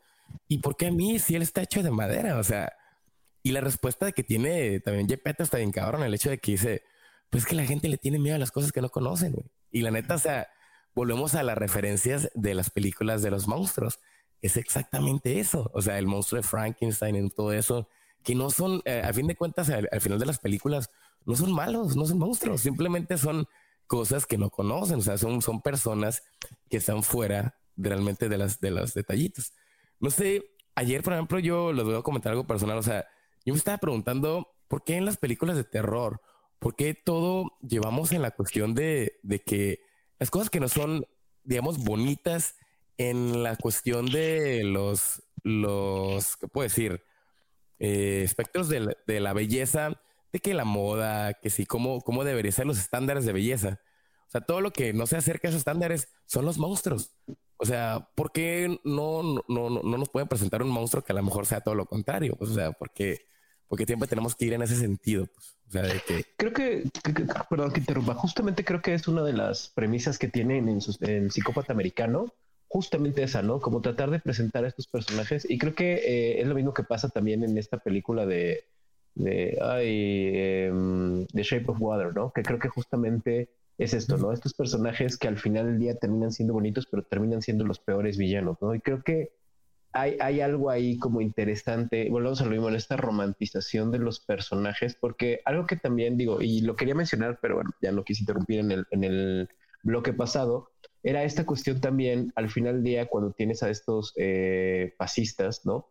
También es esta representación del control, del cómo deben ser las cosas, de quién dice cómo deben ser las cosas. Y algo que es muy bonito, ¿y por qué lo retomo ahorita? Porque algo que es muy bonito es que los monstruos siempre son transgresores de las reglas, siempre ah. son revolución y siempre representan contracultura. Al final del día, el no, exacto, el que no te parece en lo bonito, en lo estético, en lo fino, en lo elegante, en lo bien educado, habla mucho, el romper las reglas de la estética habla desde un inicio de transgresión. Entonces, algo que es padrísimo y que lo ves claramente representado en Pinocho, es que Pinocho representa esa revolución, representa ese espíritu de crítica, representa esto que de repente eh, la gente malentiende como el sentido del bufón, ¿no? De la comedia representada por, puedo decir lo que el bufón era el único que le podía decir al rey, lo que, ah, ese speech que está tan de moda ahorita, ¿no? Que tiene, que la realidad es que no es que el, bufón era el único que le pudiera decir al, rey. Lo que, pues, lo que era real es que el bufón era el único que podía ser tan creativo como para burlarse del rey, como para que quedara claro lo que se estaba, porque no se burlaba del rey como persona, se, se burlaba del poder. del poder y de la representación del rey. Justamente es de lo que se trata al final del día eh, esta, esta burda eh, imagen de Pinocho, ¿no? De un, niño que no es perfecto. Algo que es muy bonito, este Pinocho, a diferencia de todos sus homólogos, es que este Pinocho no es perfecto. Es un Pinocho inclusive que no está acabado, no está terminado. No es un personaje que se vea estético, que al final del día es un personaje, o sea, hasta el mismo, y nos podemos dar cuenta, ¿no? Que el mismo... Eh, eh, puede ver el reflejo del dolor de lo no acabado, porque al final ya él siendo un, un carpintero tan detallista, tan, tan bien eh, elaborado, tan bien hecho, pues finalmente lo que hizo fue una marioneta mal hecha en un momento de dolor. También eso es lo que Exactamente es eso. todo el tiempo Pinocho, ¿no? Y eso que te está haciendo es muy importante, porque la creación de, Pinocho es en un momento de, de, rabia, de enojo, de está, está borracho, es algo interminado, y al ver esa creación de, él mismo, es decir, por eso le genera tanto, en, en la primera reacción es ese, es el susto, pero justamente es esa parte, nosotros estamos en cierta manera educados a buscar la armonía, y lo que representa Pinocho en esto es todo lo contrario. Es, una desarmonía. No está completo. Tiene, tiene nomás una oreja, ¿no? No tiene la otra. Entonces, Los clavitos atrás, y todo. Exactamente. Entonces la gente reacciona a ese sentido de que yo no veo armonía aquí y por lo tanto llego a mi, a mi resolución de que es algo feo, pero es que no lo has conocido. Y sí, como dices, rompe la cuestión del orden, ¿no? Y, y, ustedes pueden romper el orden si me, si me, si me interrumpen, no hay bronca, ¿eh? Porque luego siento que estoy hablando solo, No, no, no, para nada. No, no, no, no. Lo que pasa es que creo que justamente algo que es importante representar, porque también es otra eh, constante en las películas de Guillermo del Toro, es el nivel de conflicto que le causa, de, problema que tiene con el tema, no de la autoridad, sino con el totalitarismo de la autoridad, ¿no? algo que es importante y es alguna constante en sus películas, es cómo trata de burlarse, de, de, mofarse de este símbolo fascista, ¿no? Que se ve muy representado en la España de Franco, ¿no? Y que se ve muy representado en este caso con Mussolini, ¿no? Entonces, creo que es algo muy bonito porque al final del día sí hay el, monstruo es el transgresor, ¿no? la, pura estética nos rompe, ¿no? Porque finalmente ya desde ahí eh, eh, ya estamos este, tratando de movernos en otras direcciones, ¿no? Totalmente. Creo que queda bien claro la, neta, la, la, pues ya ni, ya, ni, ya ni tan metáfora, ¿no? O sea, en ese sentido, pues como lo. Casi, casi no te lo está diciendo de frente. Igual para él el monstruo es aquel hombre, es aquella situación o creencia o en la institución que te dice, las cosas las digo yo y se ordenan como yo quiero. Ese es el verdadero monstruo. Y, y, bien curado, o sea, ya volviendo a la, cuestión del, del, conde Volpe, es el, hecho de que, o sea, la perspectiva de él es de que a mí no me da miedo el monstruo, dice. Yo lo veo como, como dinerito, cabrón. O sea, yo lo veo por ¿Eh? ese lado de que, ok, o sea. pero solamente lo reduce a eso. Tú eres una cosa que me va a dar dinero a mí Y, en eso te vas a quedar. También hace lo mismo que lo que está haciendo el totalitarismo, nomás que este utiliza el capitalismo como su manera de. Pero sí, obviamente. Y por tu otro lugar lado, aquí, tu lugar aquí es ese hasta abajo. Y, tú haces lo que a fin de cuentas, luego, luego, o sea, los, soldados, o sea, lo vuelven a él cuando, cuando el, el este, el otro personaje del gobernador, por así decirlo, ve a Pinocho de que no muere y todo ese control y dice, no manches, güey, es el soldado perfecto, cabrón. Por otra vez, todos quieren darle un lugar a Pinocho, pero se lo quiere, se lo van a dar, es decir, bajo lo que me es importante a mí, yo te voy a organizar en la parte que yo quiero, que cada uno de ellos es un totalitarismo, ¿no?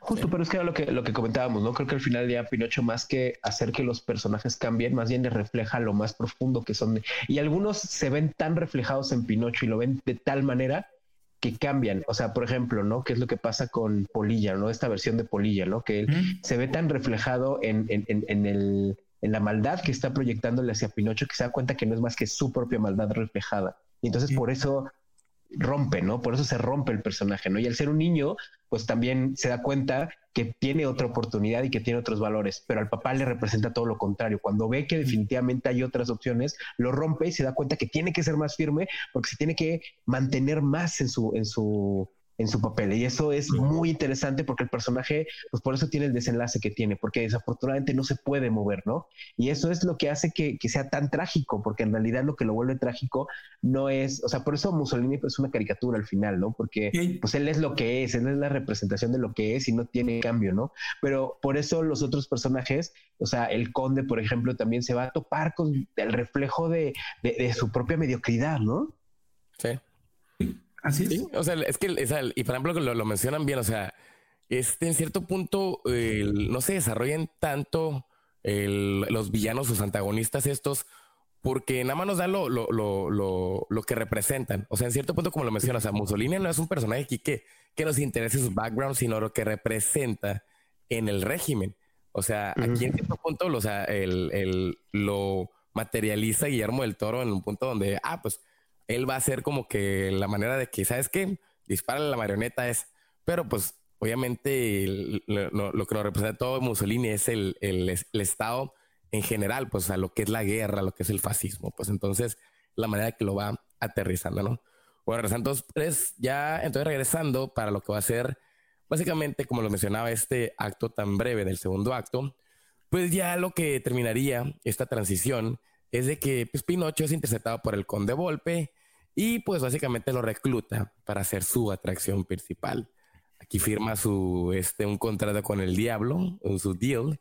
Y pues básicamente este Gepetto no encuentra a Pinocho. Aquí es donde empiezan a entrar todas estas dudas de que, oye, pues este, pues si es mi hijo, a fin de cuentas, ¿no?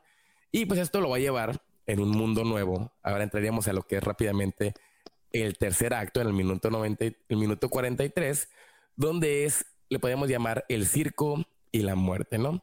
a lo largo de este acto. Voy a manejar ahorita la cuestión esta de la dinámica de resumir un poquito, porque la neta, a como estamos tanto diálogo que estamos manteniendo. Vamos a tardar cuatro horas. Que va a ir parar a cuatro horas, cabrón. O sea, la neta. y yo podía saber, me gusta, pero pues ahora sí que este es algo pesado en, el sentido, pues, pues yo, obviamente, ahorita lo estamos grabando a ciertas horas de la noche, ¿no? Entonces, vamos a hacerlo un poquito más breve y pues vamos a mencionar lo que es este tercer acto, ¿no? Este, de manera resumida, pues es básicamente lo que es el circo de la muerte. ¿A qué me refiero con el circo de la muerte?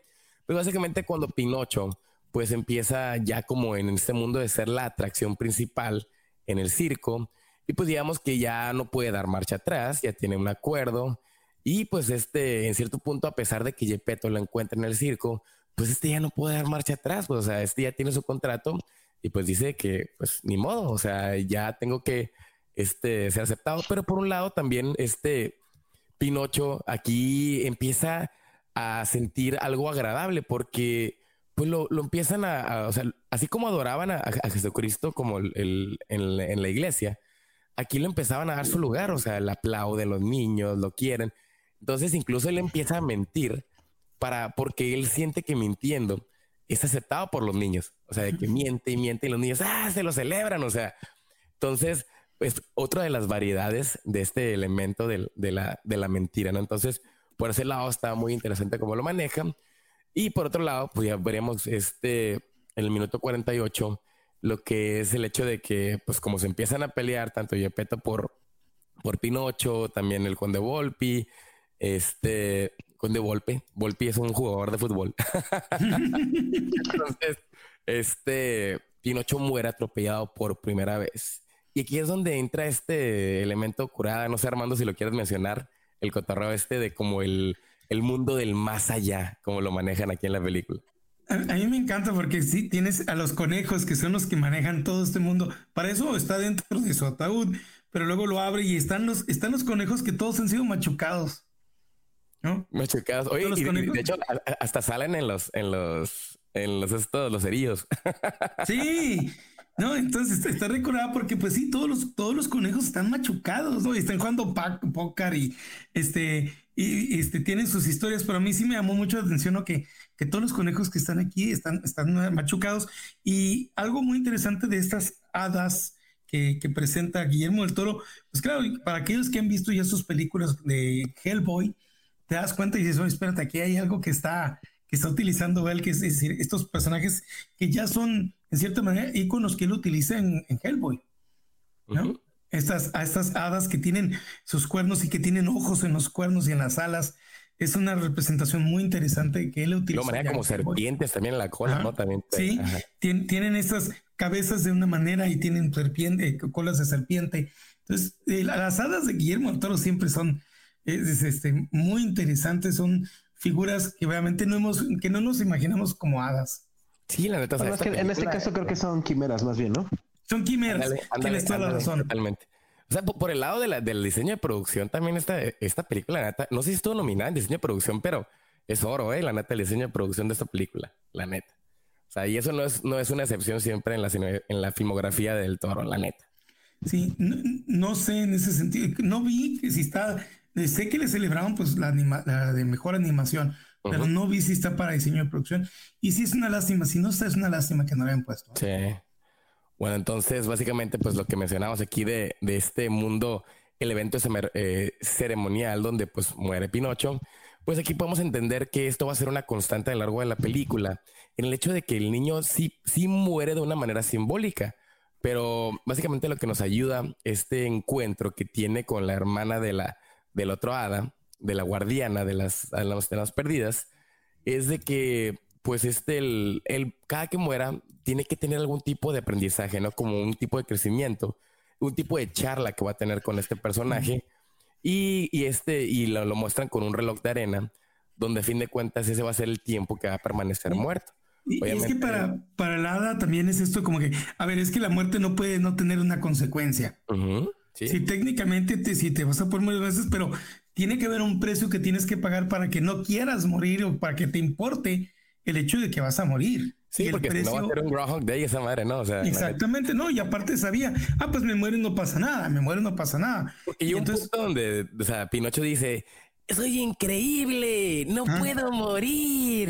y eso yo creo lo que más le preocupa a la hada, en el sentido de que no, tienes que no querer morir, tiene que haber un costo para ti. Entonces, cada vez que mueras, vas a pasar más tiempo conmigo.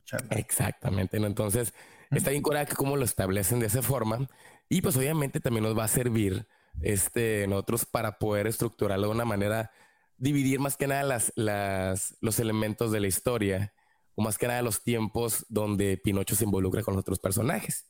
Regresamos ahora sí que pues básicamente Pinocho revive, pues ahora sí que la gente sigue peleando por él, por un lado vemos como que el podesta lo quiere para el ejército, ya que no puede morir. Dice pues obviamente ya sería el soldado perfecto. Imagínense el hecho de que dice aprende a pelear, dispara un arma, sea un niño verdadero, un niño italiano verdadero. O sea, y de ya le está dando el hecho de que dice, oye, tú vas a ser verdadero, pero, pero para ser verdadero tienes que ser este, un niño italiano. Así como lo mencionamos en el episodio anterior con Elvis, en el hecho de que cuando regresa de la guerra, ya le quitan todo el lado afroamericano a Elvis. Entonces, aquí en este punto quería decir que queremos quitarte todo el lado raro que tienes y te queremos convertir en un niño italiano.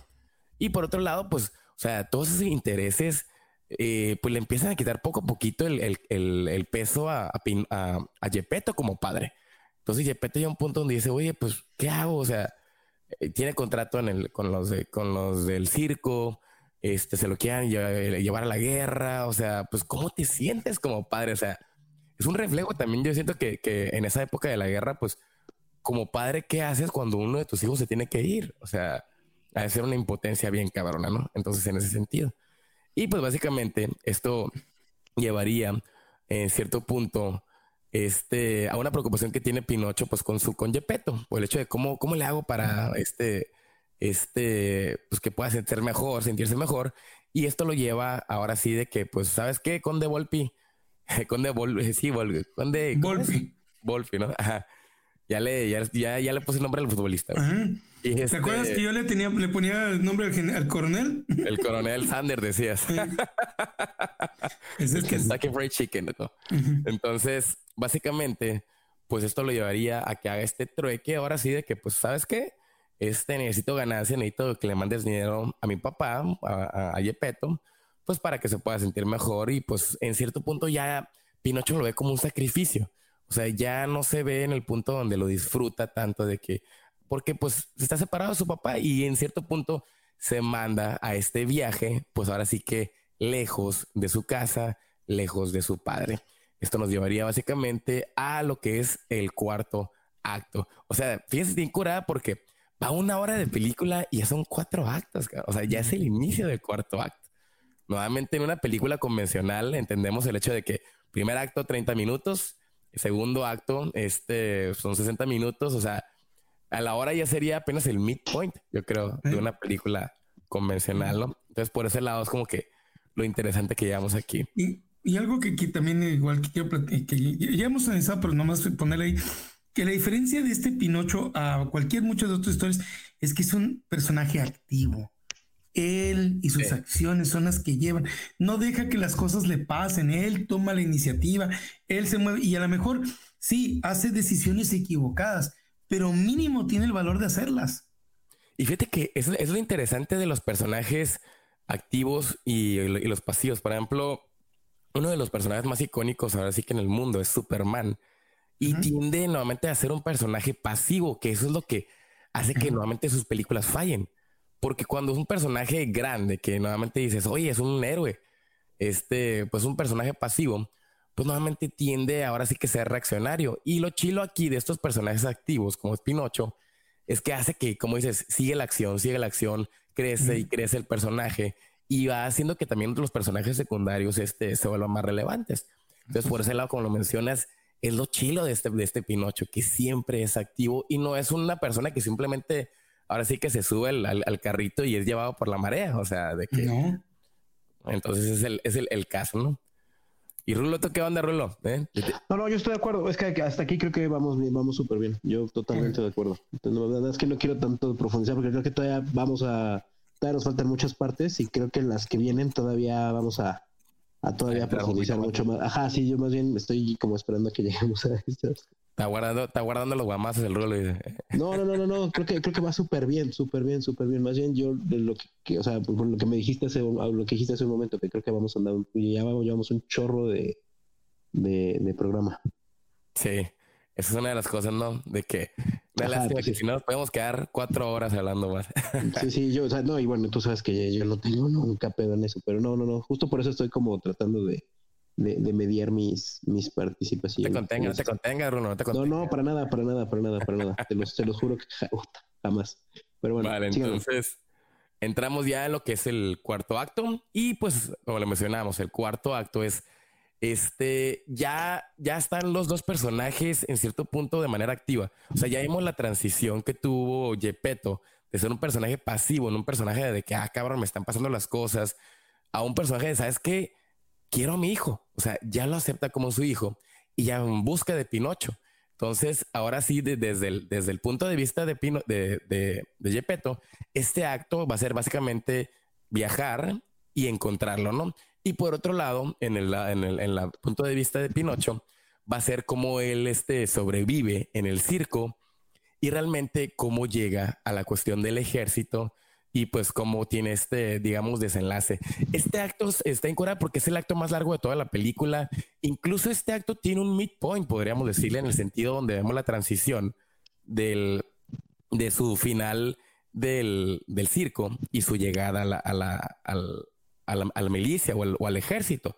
Es lo, lo, lo es como una mini película en este punto ya que lo va a terminar y este, y este mismo acto es el que tiene el punto de no retorno, el punto más bajo y el punto, momento este, el momento de eh, anagnórisis, que viene siendo la revelación más grande, ¿no? Entonces, iniciando ya este acto, podríamos decir que pues, en el momento donde Pinocho pues trabaja en este circo para generar ganancias por su padre, pues Gepetto lo sigue buscando y encontrando varias pistas sobre él. Y por otro lado, este, también vemos el detallito este del hijo del podesta enlistándose en la guerra.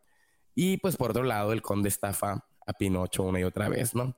En, este acto vamos a ver también detalles como pues Gepetto se encuentra en un volante del circo y pues piensa ir a Catania para buscar a Pinocho. Entonces buscar a Catania, eh, ir a Catania pues es básicamente agarrar un barco y pues este adentrarse en esta misión peligrosa donde realmente el mismo marinero con este tipo de, lo mencionábamos, de folk tales, ¿no? De estas historias de que así como estábamos en el bosque, ahora vamos al mar y viene el de que no, pues ya saben que en el mar, en las profundidades, hay monstruos y todo este tipo de detallitos, ¿no? Entonces, sí es lo que va a adentrarse en cierto punto este acto de la película, ¿no? Entonces, vemos por otro lado, aquí lo que habías mencionado antes, Armando, de que los integrantes del circo, pues ya se dieron cuenta de cómo está el cotorreo con, con este, con, por ejemplo, Espasatura, se da cuenta de cómo está el cotorreo, de que el, conde está tratando, pues está estafando a, este, a Pinocho. Y en cierto punto, eh, como en algún tipo de empatía, porque al principio era más como envidia. que al principio es envidia. Al principio lo que mueve a estatura es la envidia. Es la envidia de que este está tomando todo y me está quitando y poco a poco me estoy desapareciendo. Me está relevando. Sí, pero es de esa envidia pasa a otro, a, un reflejo, ¿no? Que, que ya habíamos hablado de él. Que también creo, creo que es importante también remarcar ya en esta etapa, y creo que es algo que denota mucho este arco, a diferencia de, de creo que todas las cinematográficas de Pinocho, perdón, que marca una diferencia de todas estas este, cinematográficas es que es la primera vez que vemos a un Pinocho adolescente. realmente aquí sí ya estamos empezando a ver como cierto paso del tiempo, que es algo que no tenemos. A veces eh, en estas narrativas de Pinocho pareciera que todo pasa en un día o dos, ¿no? Como que todo Así es. Eh, sucede como de una manera eh, muy como, ajá, fugaz, y no solo fugaz, sino que el tiempo es, o sea, Pinocho tiene que tomar una decisión y otra y otra y otra, y no tiene nunca tiempo como para detenerse a pensar. Entonces su inocencia es lo que hace que al final del día se termine viendo, como decía Armando muy atinadamente, como muy atrapado dentro de lo que es la sinergia de todos los demás personajes. Acá no, acá sí hay un Pinocho que se detiene, que piensa, que toma decisiones equivocadas, pero va tomando decisiones. Y al final del día se va moviendo y eso es lo que también le refleja a, este a Pasatura, ¿no? El, tema del personaje como tal va, a empezar a sentir empatía, porque ahí es donde se va a dar cuenta que el niño no busca eh, la atención, que finalmente él como personaje lo que está buscando es, es esa riqueza, es esa, ese poder a partir de la fama. Y este, y Pinocho no, Pinocho está buscando cumplir con su papá, el cariño, se da cuenta que es un niño. Entonces esa es la parte donde, donde creo que el personaje va a tener cierta madurez también, porque inclusive ya a partir de este punto también Pinocho va a empezar a tomar decisiones mucho más fuertes, mucho más firmes y creo que como tal el personaje también ya está distanciado del padre. O sea, hay una metáfora bien bonita de la adolescencia en ese sentido, ¿no? Y sí, cierto, es más maduro. Eh, Pinocho crece y se vuelve cada vez más asertivo. No duda de lo que tiene que hacer. Dice, ah, vamos a hacer esto. ¿No? también Muy maduro, la neta, en ese sentido. ¿Eh? Sí, o sea, el, hecho de que digas, o sea, como niño, tomar la decisión de, de alejarte para trabajar para poder darle algo a cambio a tu padre, pues ya dice mucho en ese sentido. Exacto. No, y aparte, o sea, también eh, eh, creo que es muy bonito porque de nuevo, o sea, sigue sin contradecirse dentro de la misma narrativa que ha tenido el personaje, ¿no? Creo que en ese sentido, eh, otra vez la película sigue cumpliéndonos, sigue manteniéndonos dentro del lenguaje que nos está mandando, ¿no? Y no se traiciona a sí misma, ¿no? Así es.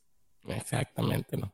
Perfecto. Entonces, este, pues ya lo habíamos mencionado, este momento donde pues ya empieza este, pues le podríamos llamar como que es uno de los momentos de, revelación de la película, donde pues ya este, le están mencionando a Pinocho, pues todo este, de manera indirecta, de que pues lo están, lo están engañando.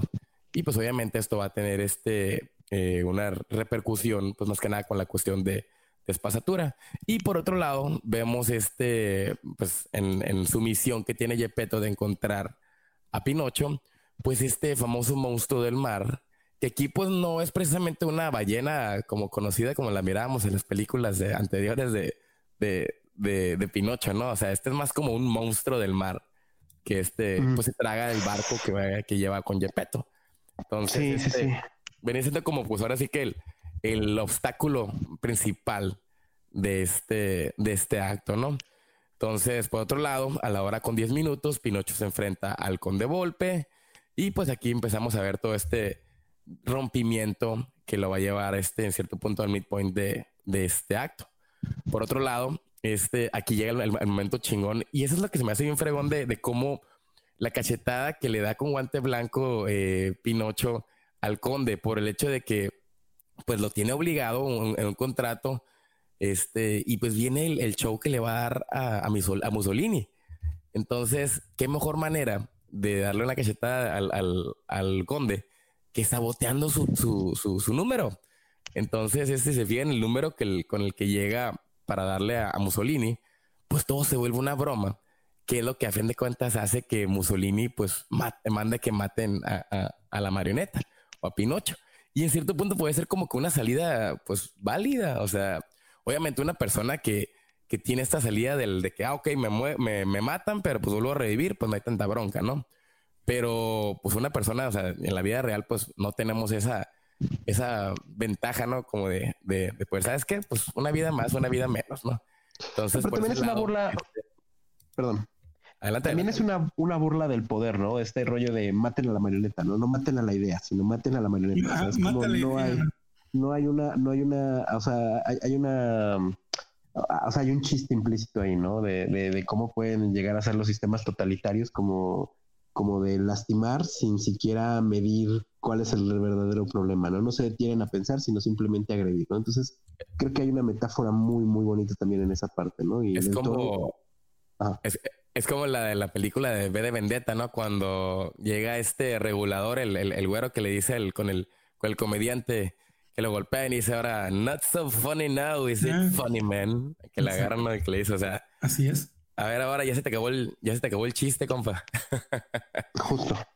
Entonces, básicamente, pues esto nos marca, pues, esta muerte que tiene Pinocho y pues regresa a este limbo o este más allá para tener algo así que el momento de anagnórisis o revelación principal de toda la película, que viene siendo ahora el cotorreo de que, oye, a ver, Pinocho, ¿qué pasaría si cuando regreses ya no encuentras a tu papá?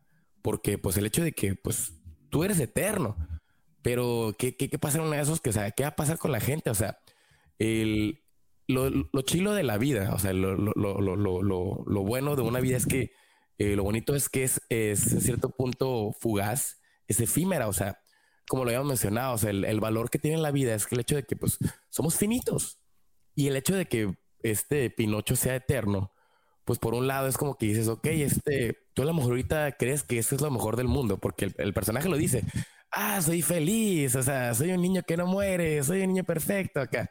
Pero ¿qué va a pasar cuando veas que los demás se te vayan? Pues, o sea, es como que una de las clásicas de, de las películas de vampiros y todo este cotorreo, no sé, el, elemento, ¿no? Entonces, aquí ese, es, el, ese elemento es donde le empieza a mover la cosquillita, a darle cosquillitas a, a Pinocho y decir como que, padres, o sea, sí es cierto, o sea, entonces ya morir no es tan cool como pensaba que era. O sea, no significa porque seas un héroe blindado, pues este, quiere decir que eso pues realmente tenga un valor, pues digamos, bonito para, para tus, pues, tus seres queridos, pues, porque por ese lado eso es, o sea, ¿qué valor tiene tener todos esos detallitos si no puedes este, aportarle algo a tu misma gente, ¿no? Y es como le mencionábamos, este, este sería como que el midpoint del, de lo que es este acto. Y a la hora con 16 minutos nos llevaría al momento de regresar y enfrentarse en el ejército. Obviamente, pues esto es básicamente convertir a, a Pinocho en un soldado, tener que entrenar y ahora sí, pues básicamente adquirir todos los valores de este niño italiano sin miedo. Y lo vemos aquí en el paralelo que tiene con el otro niño, con el hijo de, del gobernador, que en este punto es de que, pues este niño lo han creado simplemente para ser un soldado, pero este niño tiene la inquietud de decir como que, ok, mi papá es el chilo de chilos, pues. Entonces, este, vamos a lo mismo. ¿Cómo le hago para, pues, poder ser digno de su amor? Y todo este cotorro. Y en esta secuencia, en, en todo este, esta mitad de acto, la neta, yo creo que es de las partes a mí que más me llegó en toda la película, porque lo vemos en a través de este niño, el hecho de que, pues, este, podría tener un amigo, podré tener empatía con este personaje, porque todo este, el, secuencia que tienen de entrenamiento, porque aquí el cotorro que tienen de que una competencia interna, de que, a ver, el primer equipo que ponga su bandera en la torre es el ganador. Y pues básicamente es una simulación de guerra que tienen. Y cuando lo declaran en un empate, en cierto punto, o sea, van y todavía le presumen al, al gobernador. Y él le dice de que, a ver, a ver, a ver, ¿cómo que no empate la guerra? O sea, no, no, no, así no, o sea, esto así no, la vida no es así, pues, o sea, la guerra no es así. Y en cierto punto, pues los niños, o sea, en su inocencia, pues tratan de generar un, un acto de empatía, un acto bonito que no te lo podemos ver pero para una persona que funciona de una manera de que, sabes que el mundo es, es cabrón y el mundo no es, no, es rosa como tú lo quieres ver. Entonces aquí sí, sí, sí, a mí sí me deja como con un trago amargo esta parte. Y luego todavía pone al, niño en prueba el gobernador, el hecho de que, ¿sabes qué? Mata a la marioneta, cabrón. Oye, papá, pero este es un arma de verdad. Mata a la marioneta, cabrón. O sea, es un momento bien cabrón de prueba también. Y es un punto de, no retorno para, el, para este, también para, para el niño en ese sentido. No sé cómo lo ven en ese sentido. Justo, justo creo que eh, algo que estás mencionando ahí bastante atinadamente es eso. Aquí ya nos topamos otra vez y esto creo que es la parte de nuevo de la madurez. Ahora ya vienemos esta parte de la madurez temprana, ¿no? Ya terminamos la adolescencia y ya nos estamos enfocando a ver cómo podemos poner esos valores que adquirimos en práctica en una vida real, por así decirlo, ¿no? Al tener que tomar Pinocho estas decisiones, se ve ya enfrascado con todo el aprendizaje que tiene detrás. Entonces, cuando se lo se contrapone con otro niño que al final del día se ve reflejado porque justamente los dos están tratando de cumplirle a un padre que no los está recibiendo porque recordemos que hasta ese momento todavía Pinocho no sabe y no tiene la aceptación de su padre, ¿no? Claro, que a Pinocho no le importa tanto como le importa a esta versión de Polilla, ¿no? Entonces, ¿qué, cuál, ¿qué es lo que sucede? Que al final ellos en su madurez toman una decisión en donde se salen de la caja y el mundo en este caso representado por el papá y los viejos modos y las viejas formas, lo quieren regresar de nuevo. Y ahí es cuando literalmente y figurativamente y metafóricamente todo explota, ¿no? Entonces creo que esa es una parte muy importante porque justamente nos va a hablar de esto, de esta parte, eh, de nuevo, este Pinocho crece, eso es algo que es muy bonito, es algo que el, personaje va, va, avanzando. Y aquí ya empezamos a ver por raro que suenen los primeros pasos de adulto de, Pinocho, ¿no? De, tener que no, ya no tomar decisiones, ya las decisiones ya las tomó. Ya las tomó. Tener que mantener el peso de esas decisiones, ¿no? Y aceptar las consecuencias. Y ahorita, y, ahorita que lo, lo, mencionan, el hecho del cotorreo de que ya de adulto, incluso esta parte de la película llega a un punto de adultez donde el tono de la película el, eh, cambia un chorro. O sea, estamos en un punto donde aquí hay un bombardeo, donde, donde hay muertes, y llega un punto donde incluso la película no tiene miedo a mostrarte la, la cuestión gráfica. Es algo que tiene Guillermo el Toro. Que, y, cuando llega el momento de tener que irse a la parte gráfica, y Guillermo el Toro no se echa no, para atrás. No escatima, sí, claro. No escatima, se va con y te va a mostrar. Y lo que dicen, la guerra tiene consecuencias y graves, y ahí te van. Sí, y te fijas aquí, en, cierto punto ya aquí nos menciona de que, o sea, vemos aquí cómo cae este, esta bomba y este, este misil.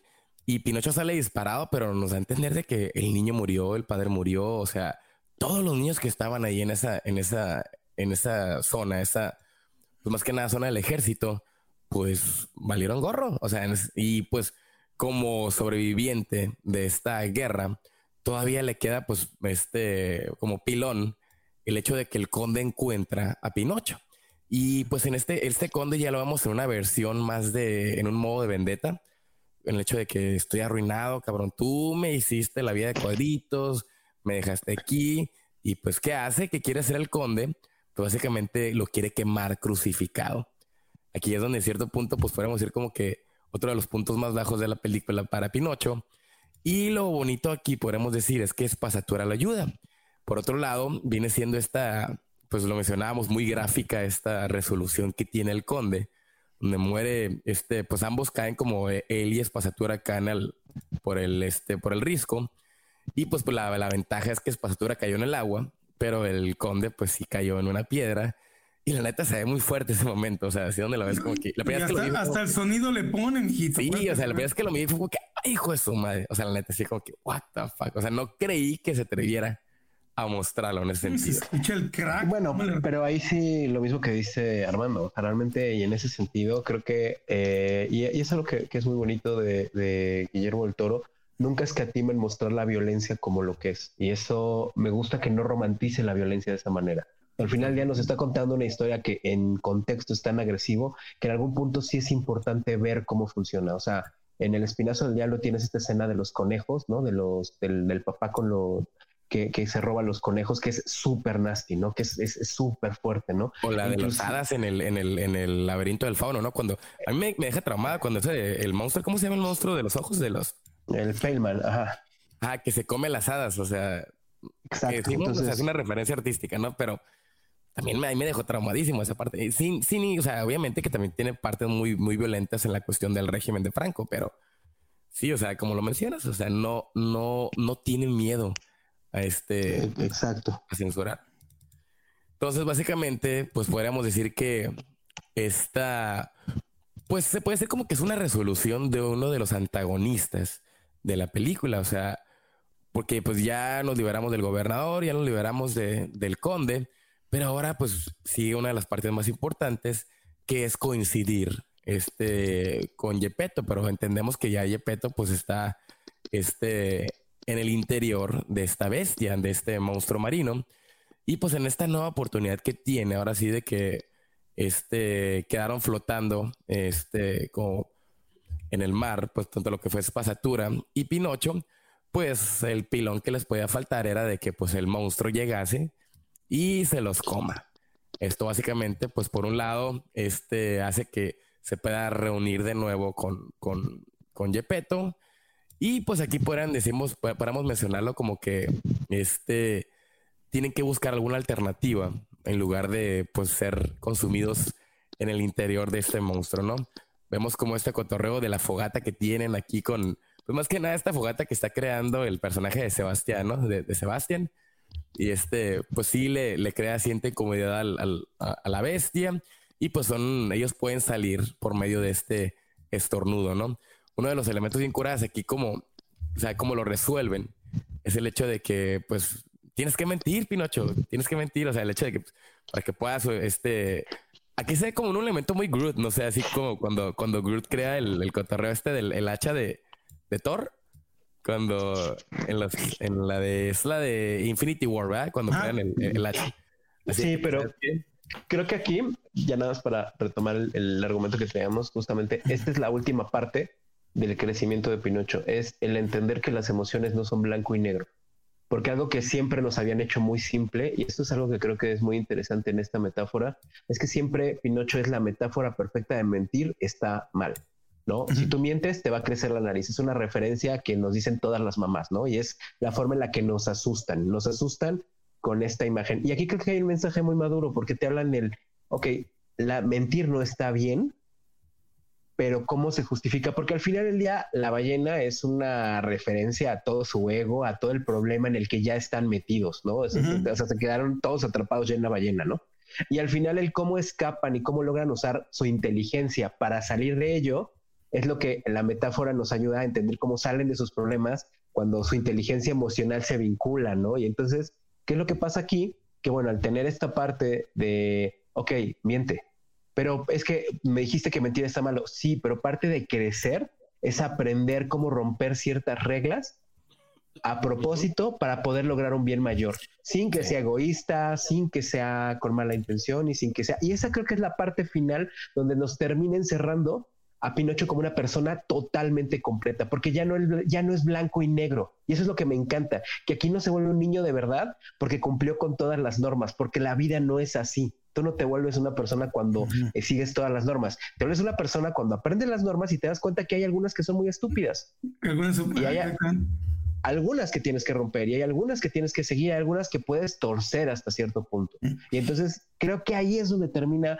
ya por fin tenemos ahora sí un Pinocho maduro, un Pinocho que ya es un adulto en forma y que creo que al final es un poco, ya ahorita que pasemos a la parte del epílogo, lo que nos va a terminar cerrando ya por fin, por fin, por fin, el por qué ya él termina esta parte del recorrido, ¿no?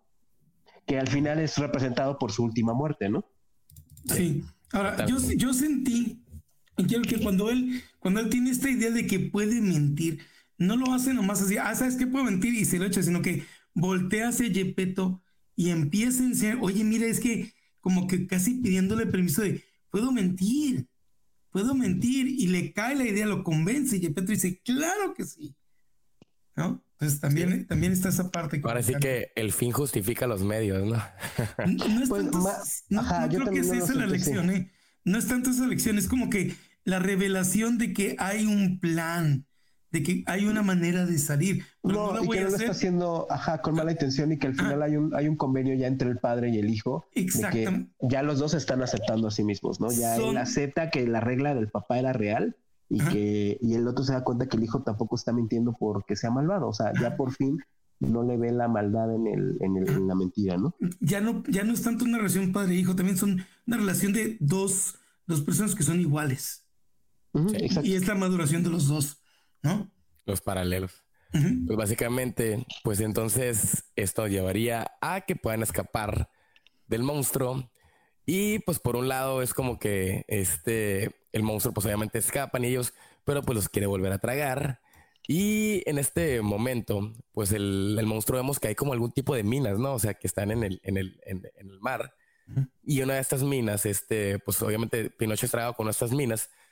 Y en ese momento de sacrificio, por el hecho de que, pues en lugar de que trague de nuevo su papá, pues Pinocho aquí, este, pues se sacrifica y, se detona la, detona la bomba junto con el monstruo. Pero por un lado es como que, ok, podemos decir como que, ok, ya se resolvió el conflicto, pero Yepeto quedó inconsciente y pues está sumergiéndose a punto de morir. Entonces aquí este elemento del, del Yepeto quedó inconsciente, pues le crea algún tipo de urgencia. Y más que nada, ahora sí cobra mucha importancia este hecho de que, ok, morí, pero cierto tiempo tengo que regresar, tengo que tardar cierto tiempo para poder regresar a, este, a, la vida. Y vemos como a la hora con 38 minutos, pues Pinocho quiere regresar rápido, pero no puede debido a que tiene que eh, esperar ese tiempo acordado. Y aquí lo podemos mencionar que es el punto de no retorno del personaje principal de, Pinocho. Porque el hecho de que le menciona de que es que tengo que regresar ya, pero dice, ok, si tú quieres regresar esto y romper las reglas, y si regresas de esta manera, eh, te volverías mortal. O sea, eso es la única manera que puedes salvar a, a, Yepeto. Entonces ahí, o sea, tanto fue el sacrificio de con la bomba, como es aquí es el sacrificio de su inmortalidad para poder volverse un, niño mortal y salvar a su padre. Entonces aquí eso es lo que realmente, pues es el momento de punto de quiebre donde podemos decir como que es el niño, ¿no? O sea, ya te, te convertiste en el elegido, el elegido, terminaste tu arco. Y aquí puede decir como que básicamente, este, Pinocho por fin se convierte en un mortal. Entonces, ahora con 39 minutos, regresa de la muerte como mortal para salvar a Gepetto. Los logra salvar tanto a él como a Espasatura y a Sebastián y los lleva a la orilla de la playa, pero pues básicamente Pinocho muere en el acto y pues como ya lo sabíamos, ya era un mortal, pues ya no puede revivir. Y aquí es donde pues lo hemos mencionado, el cotorreo este del famoso check-ups gun, este elemento tramposo que, que nos los presentan en un inicio y luego cobra importancia, pues más que nada es en este mundo donde pues hay que recordar que el grillito Sebastián, pues en toda este, esta misión que tenía de cuidar a Pinocho como su guía, como su guardián, le había prometido, este, le habían prometido un deseo. Entonces aquí vemos en, este dolor que tiene, pues obviamente vemos al personaje de Yepeto, pues de que, oye, pues ya no va, ya no va a regresar mi hijo. O sea, aquí sí, por otro lado, es como que ya entendemos este detalle de que ya se había creado tanto el vínculo y era una lástima de que, pues, este, ya se habían unido de nuevo para que se volvieran a separar. Y pues este momento, ahora sí que, pues, obviamente es otro Deus ex máquina, literalmente, el de que, pues, básicamente Sebastián pide su deseo y su deseo es revivir a Pinocho. Esto básicamente lo deja en la resolución de la película. Y pues sí, así como lo mencionaba Rulo, esto nos lleva básicamente al epílogo con una hora y 46 minutos. A ver chicos, ¿qué les parece si ustedes me mencionan qué onda con el epílogo? Porque la neta este epílogo está con madres. Número uno, yo no me lo esperaba de esa manera. ¿eh? Yo no me esperaba un epílogo de, de, esa calidad y de esa manera, eh, a cómo resuelve la situación. En algún momento dices, ah, es un final feliz, claro, tiene que ser. Todo lo contrario. No, no, digo. No, yo, yo, creo que no, yo creo que no había realmente otra, otra, o sea, algo que, algo que también creo que algo, y es lo que mencionábamos, creo que ha sido una constante toda la, la charla, es que algo que hace muy bien es tener una construcción de personajes muy sólida a mí realmente más que no esperármelo, no me imaginaba cómo podía desarrollarlo porque al final el personaje no se traiciona a sí mismo. al, al, no, al morir él y sacrificar su diversión, porque realmente lo que a él le generaba morir o no le preocupaba no morir, tiene mucha relación con la infancia, con esto que hacen los niños de que de verdad parece que son suicidas, ¿no? Que todo el tiempo están buscando la diversión por la sobreseguridad.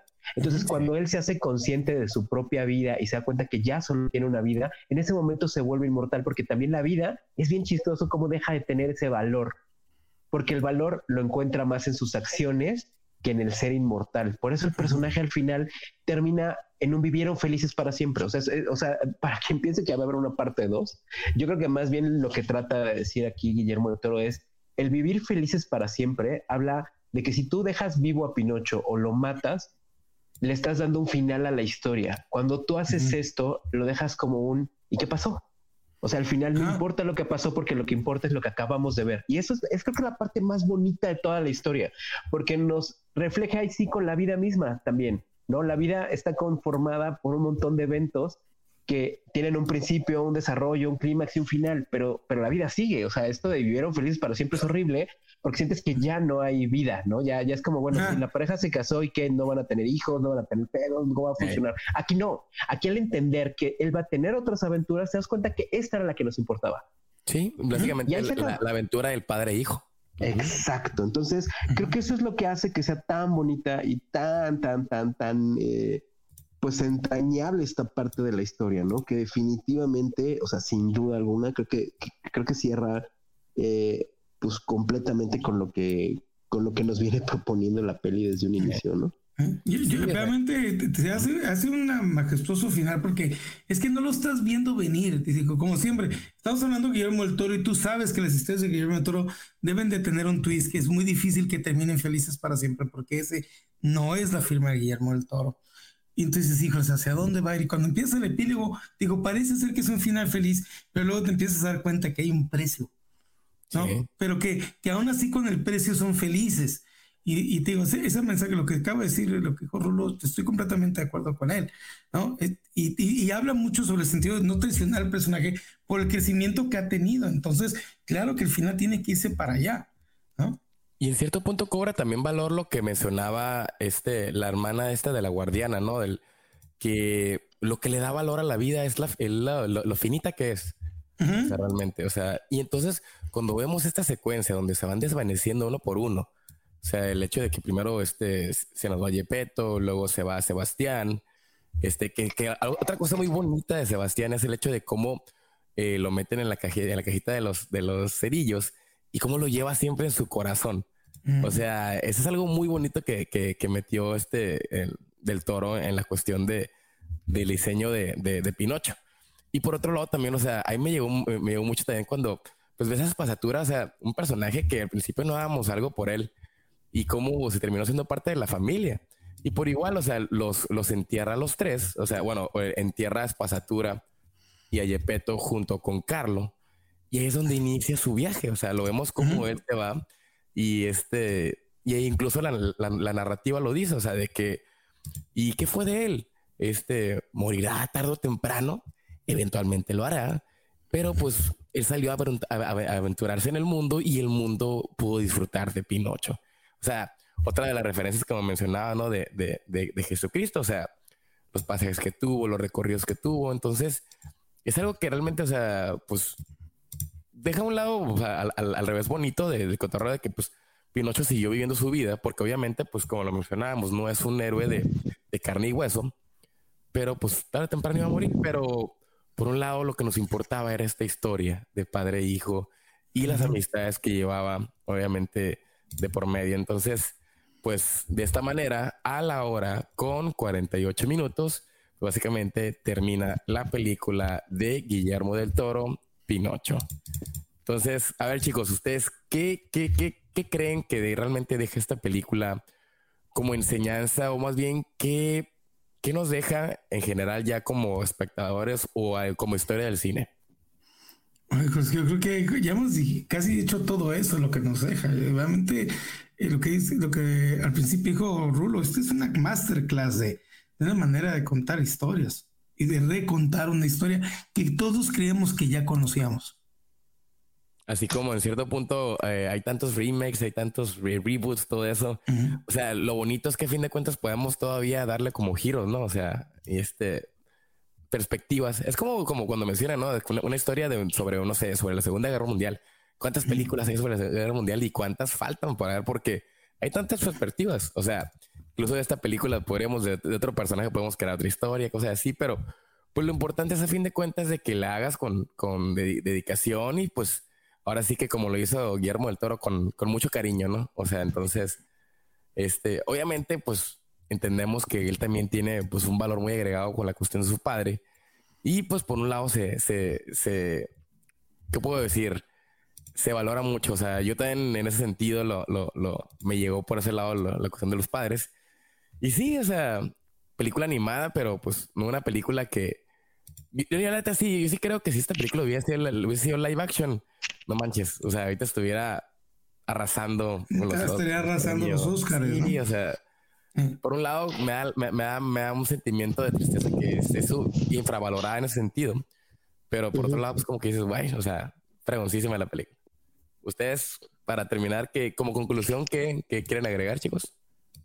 Yo creo que, bueno, ya nada más en ese, en ese sentido, lo, creo que lo mismo, ¿no? Ya hemos comentado como muchísimo. Creo que algo que eh, vale la pena retomar es esta parte de el cómo se cuentan las historias, el amor que se le pone a las historias, algo que creo que es, eh, en ese sentido, es una carta de amor al género. Creo que también es una película que eh, va muy del, o sea, ya empezamos a sentir como cierto Guillermo del Toro verso, ¿no? Que ya sentimos que hay como una homogeneidad en sus proyectos, ¿no? Porque él siempre dijo eso, ¿no? Que tanto el espinazo del diablo, este, el laberinto del fauno, eran como hermanitos, ¿no? Y, creo que aquí llegamos como ya también a, encontrar un poquito más de ese lenguaje que Guillermo nos está eh, demostrando, lo cual creo que ya lo vuelve un director totalmente sólido y lo coloca a lugares donde creo que solamente Oliver Stone y no sé, Almodóvar, Hitchcock. Sí, sí, sí, o sea, ya, ya, ya está en ese lugar, ¿no? Entonces, eso es algo que creo que definitivamente tiene que ver con,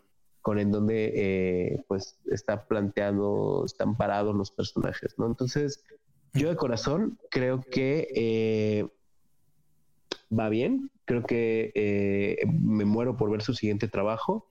Y creo que, pues bueno, nada más esperemos ahora sí que, que ver cómo la tratan los Óscares, esperemos ver cómo la trata la historia pero creo que es una película preciosa. La neta es que de verdad, de verdad se aprecia mucho y creo que nos reviva mucho este amor por contar historias, por el cine. Ahorita estamos como en tantas fórmulas ya tan usadas, tan, tan gastadas. De verdad sí se aprecia mucho este tipo de, de respiros, ¿no? Creo que para todos sí fue como un híjole, gracias, ¿no? Bocanadas de aire fresco.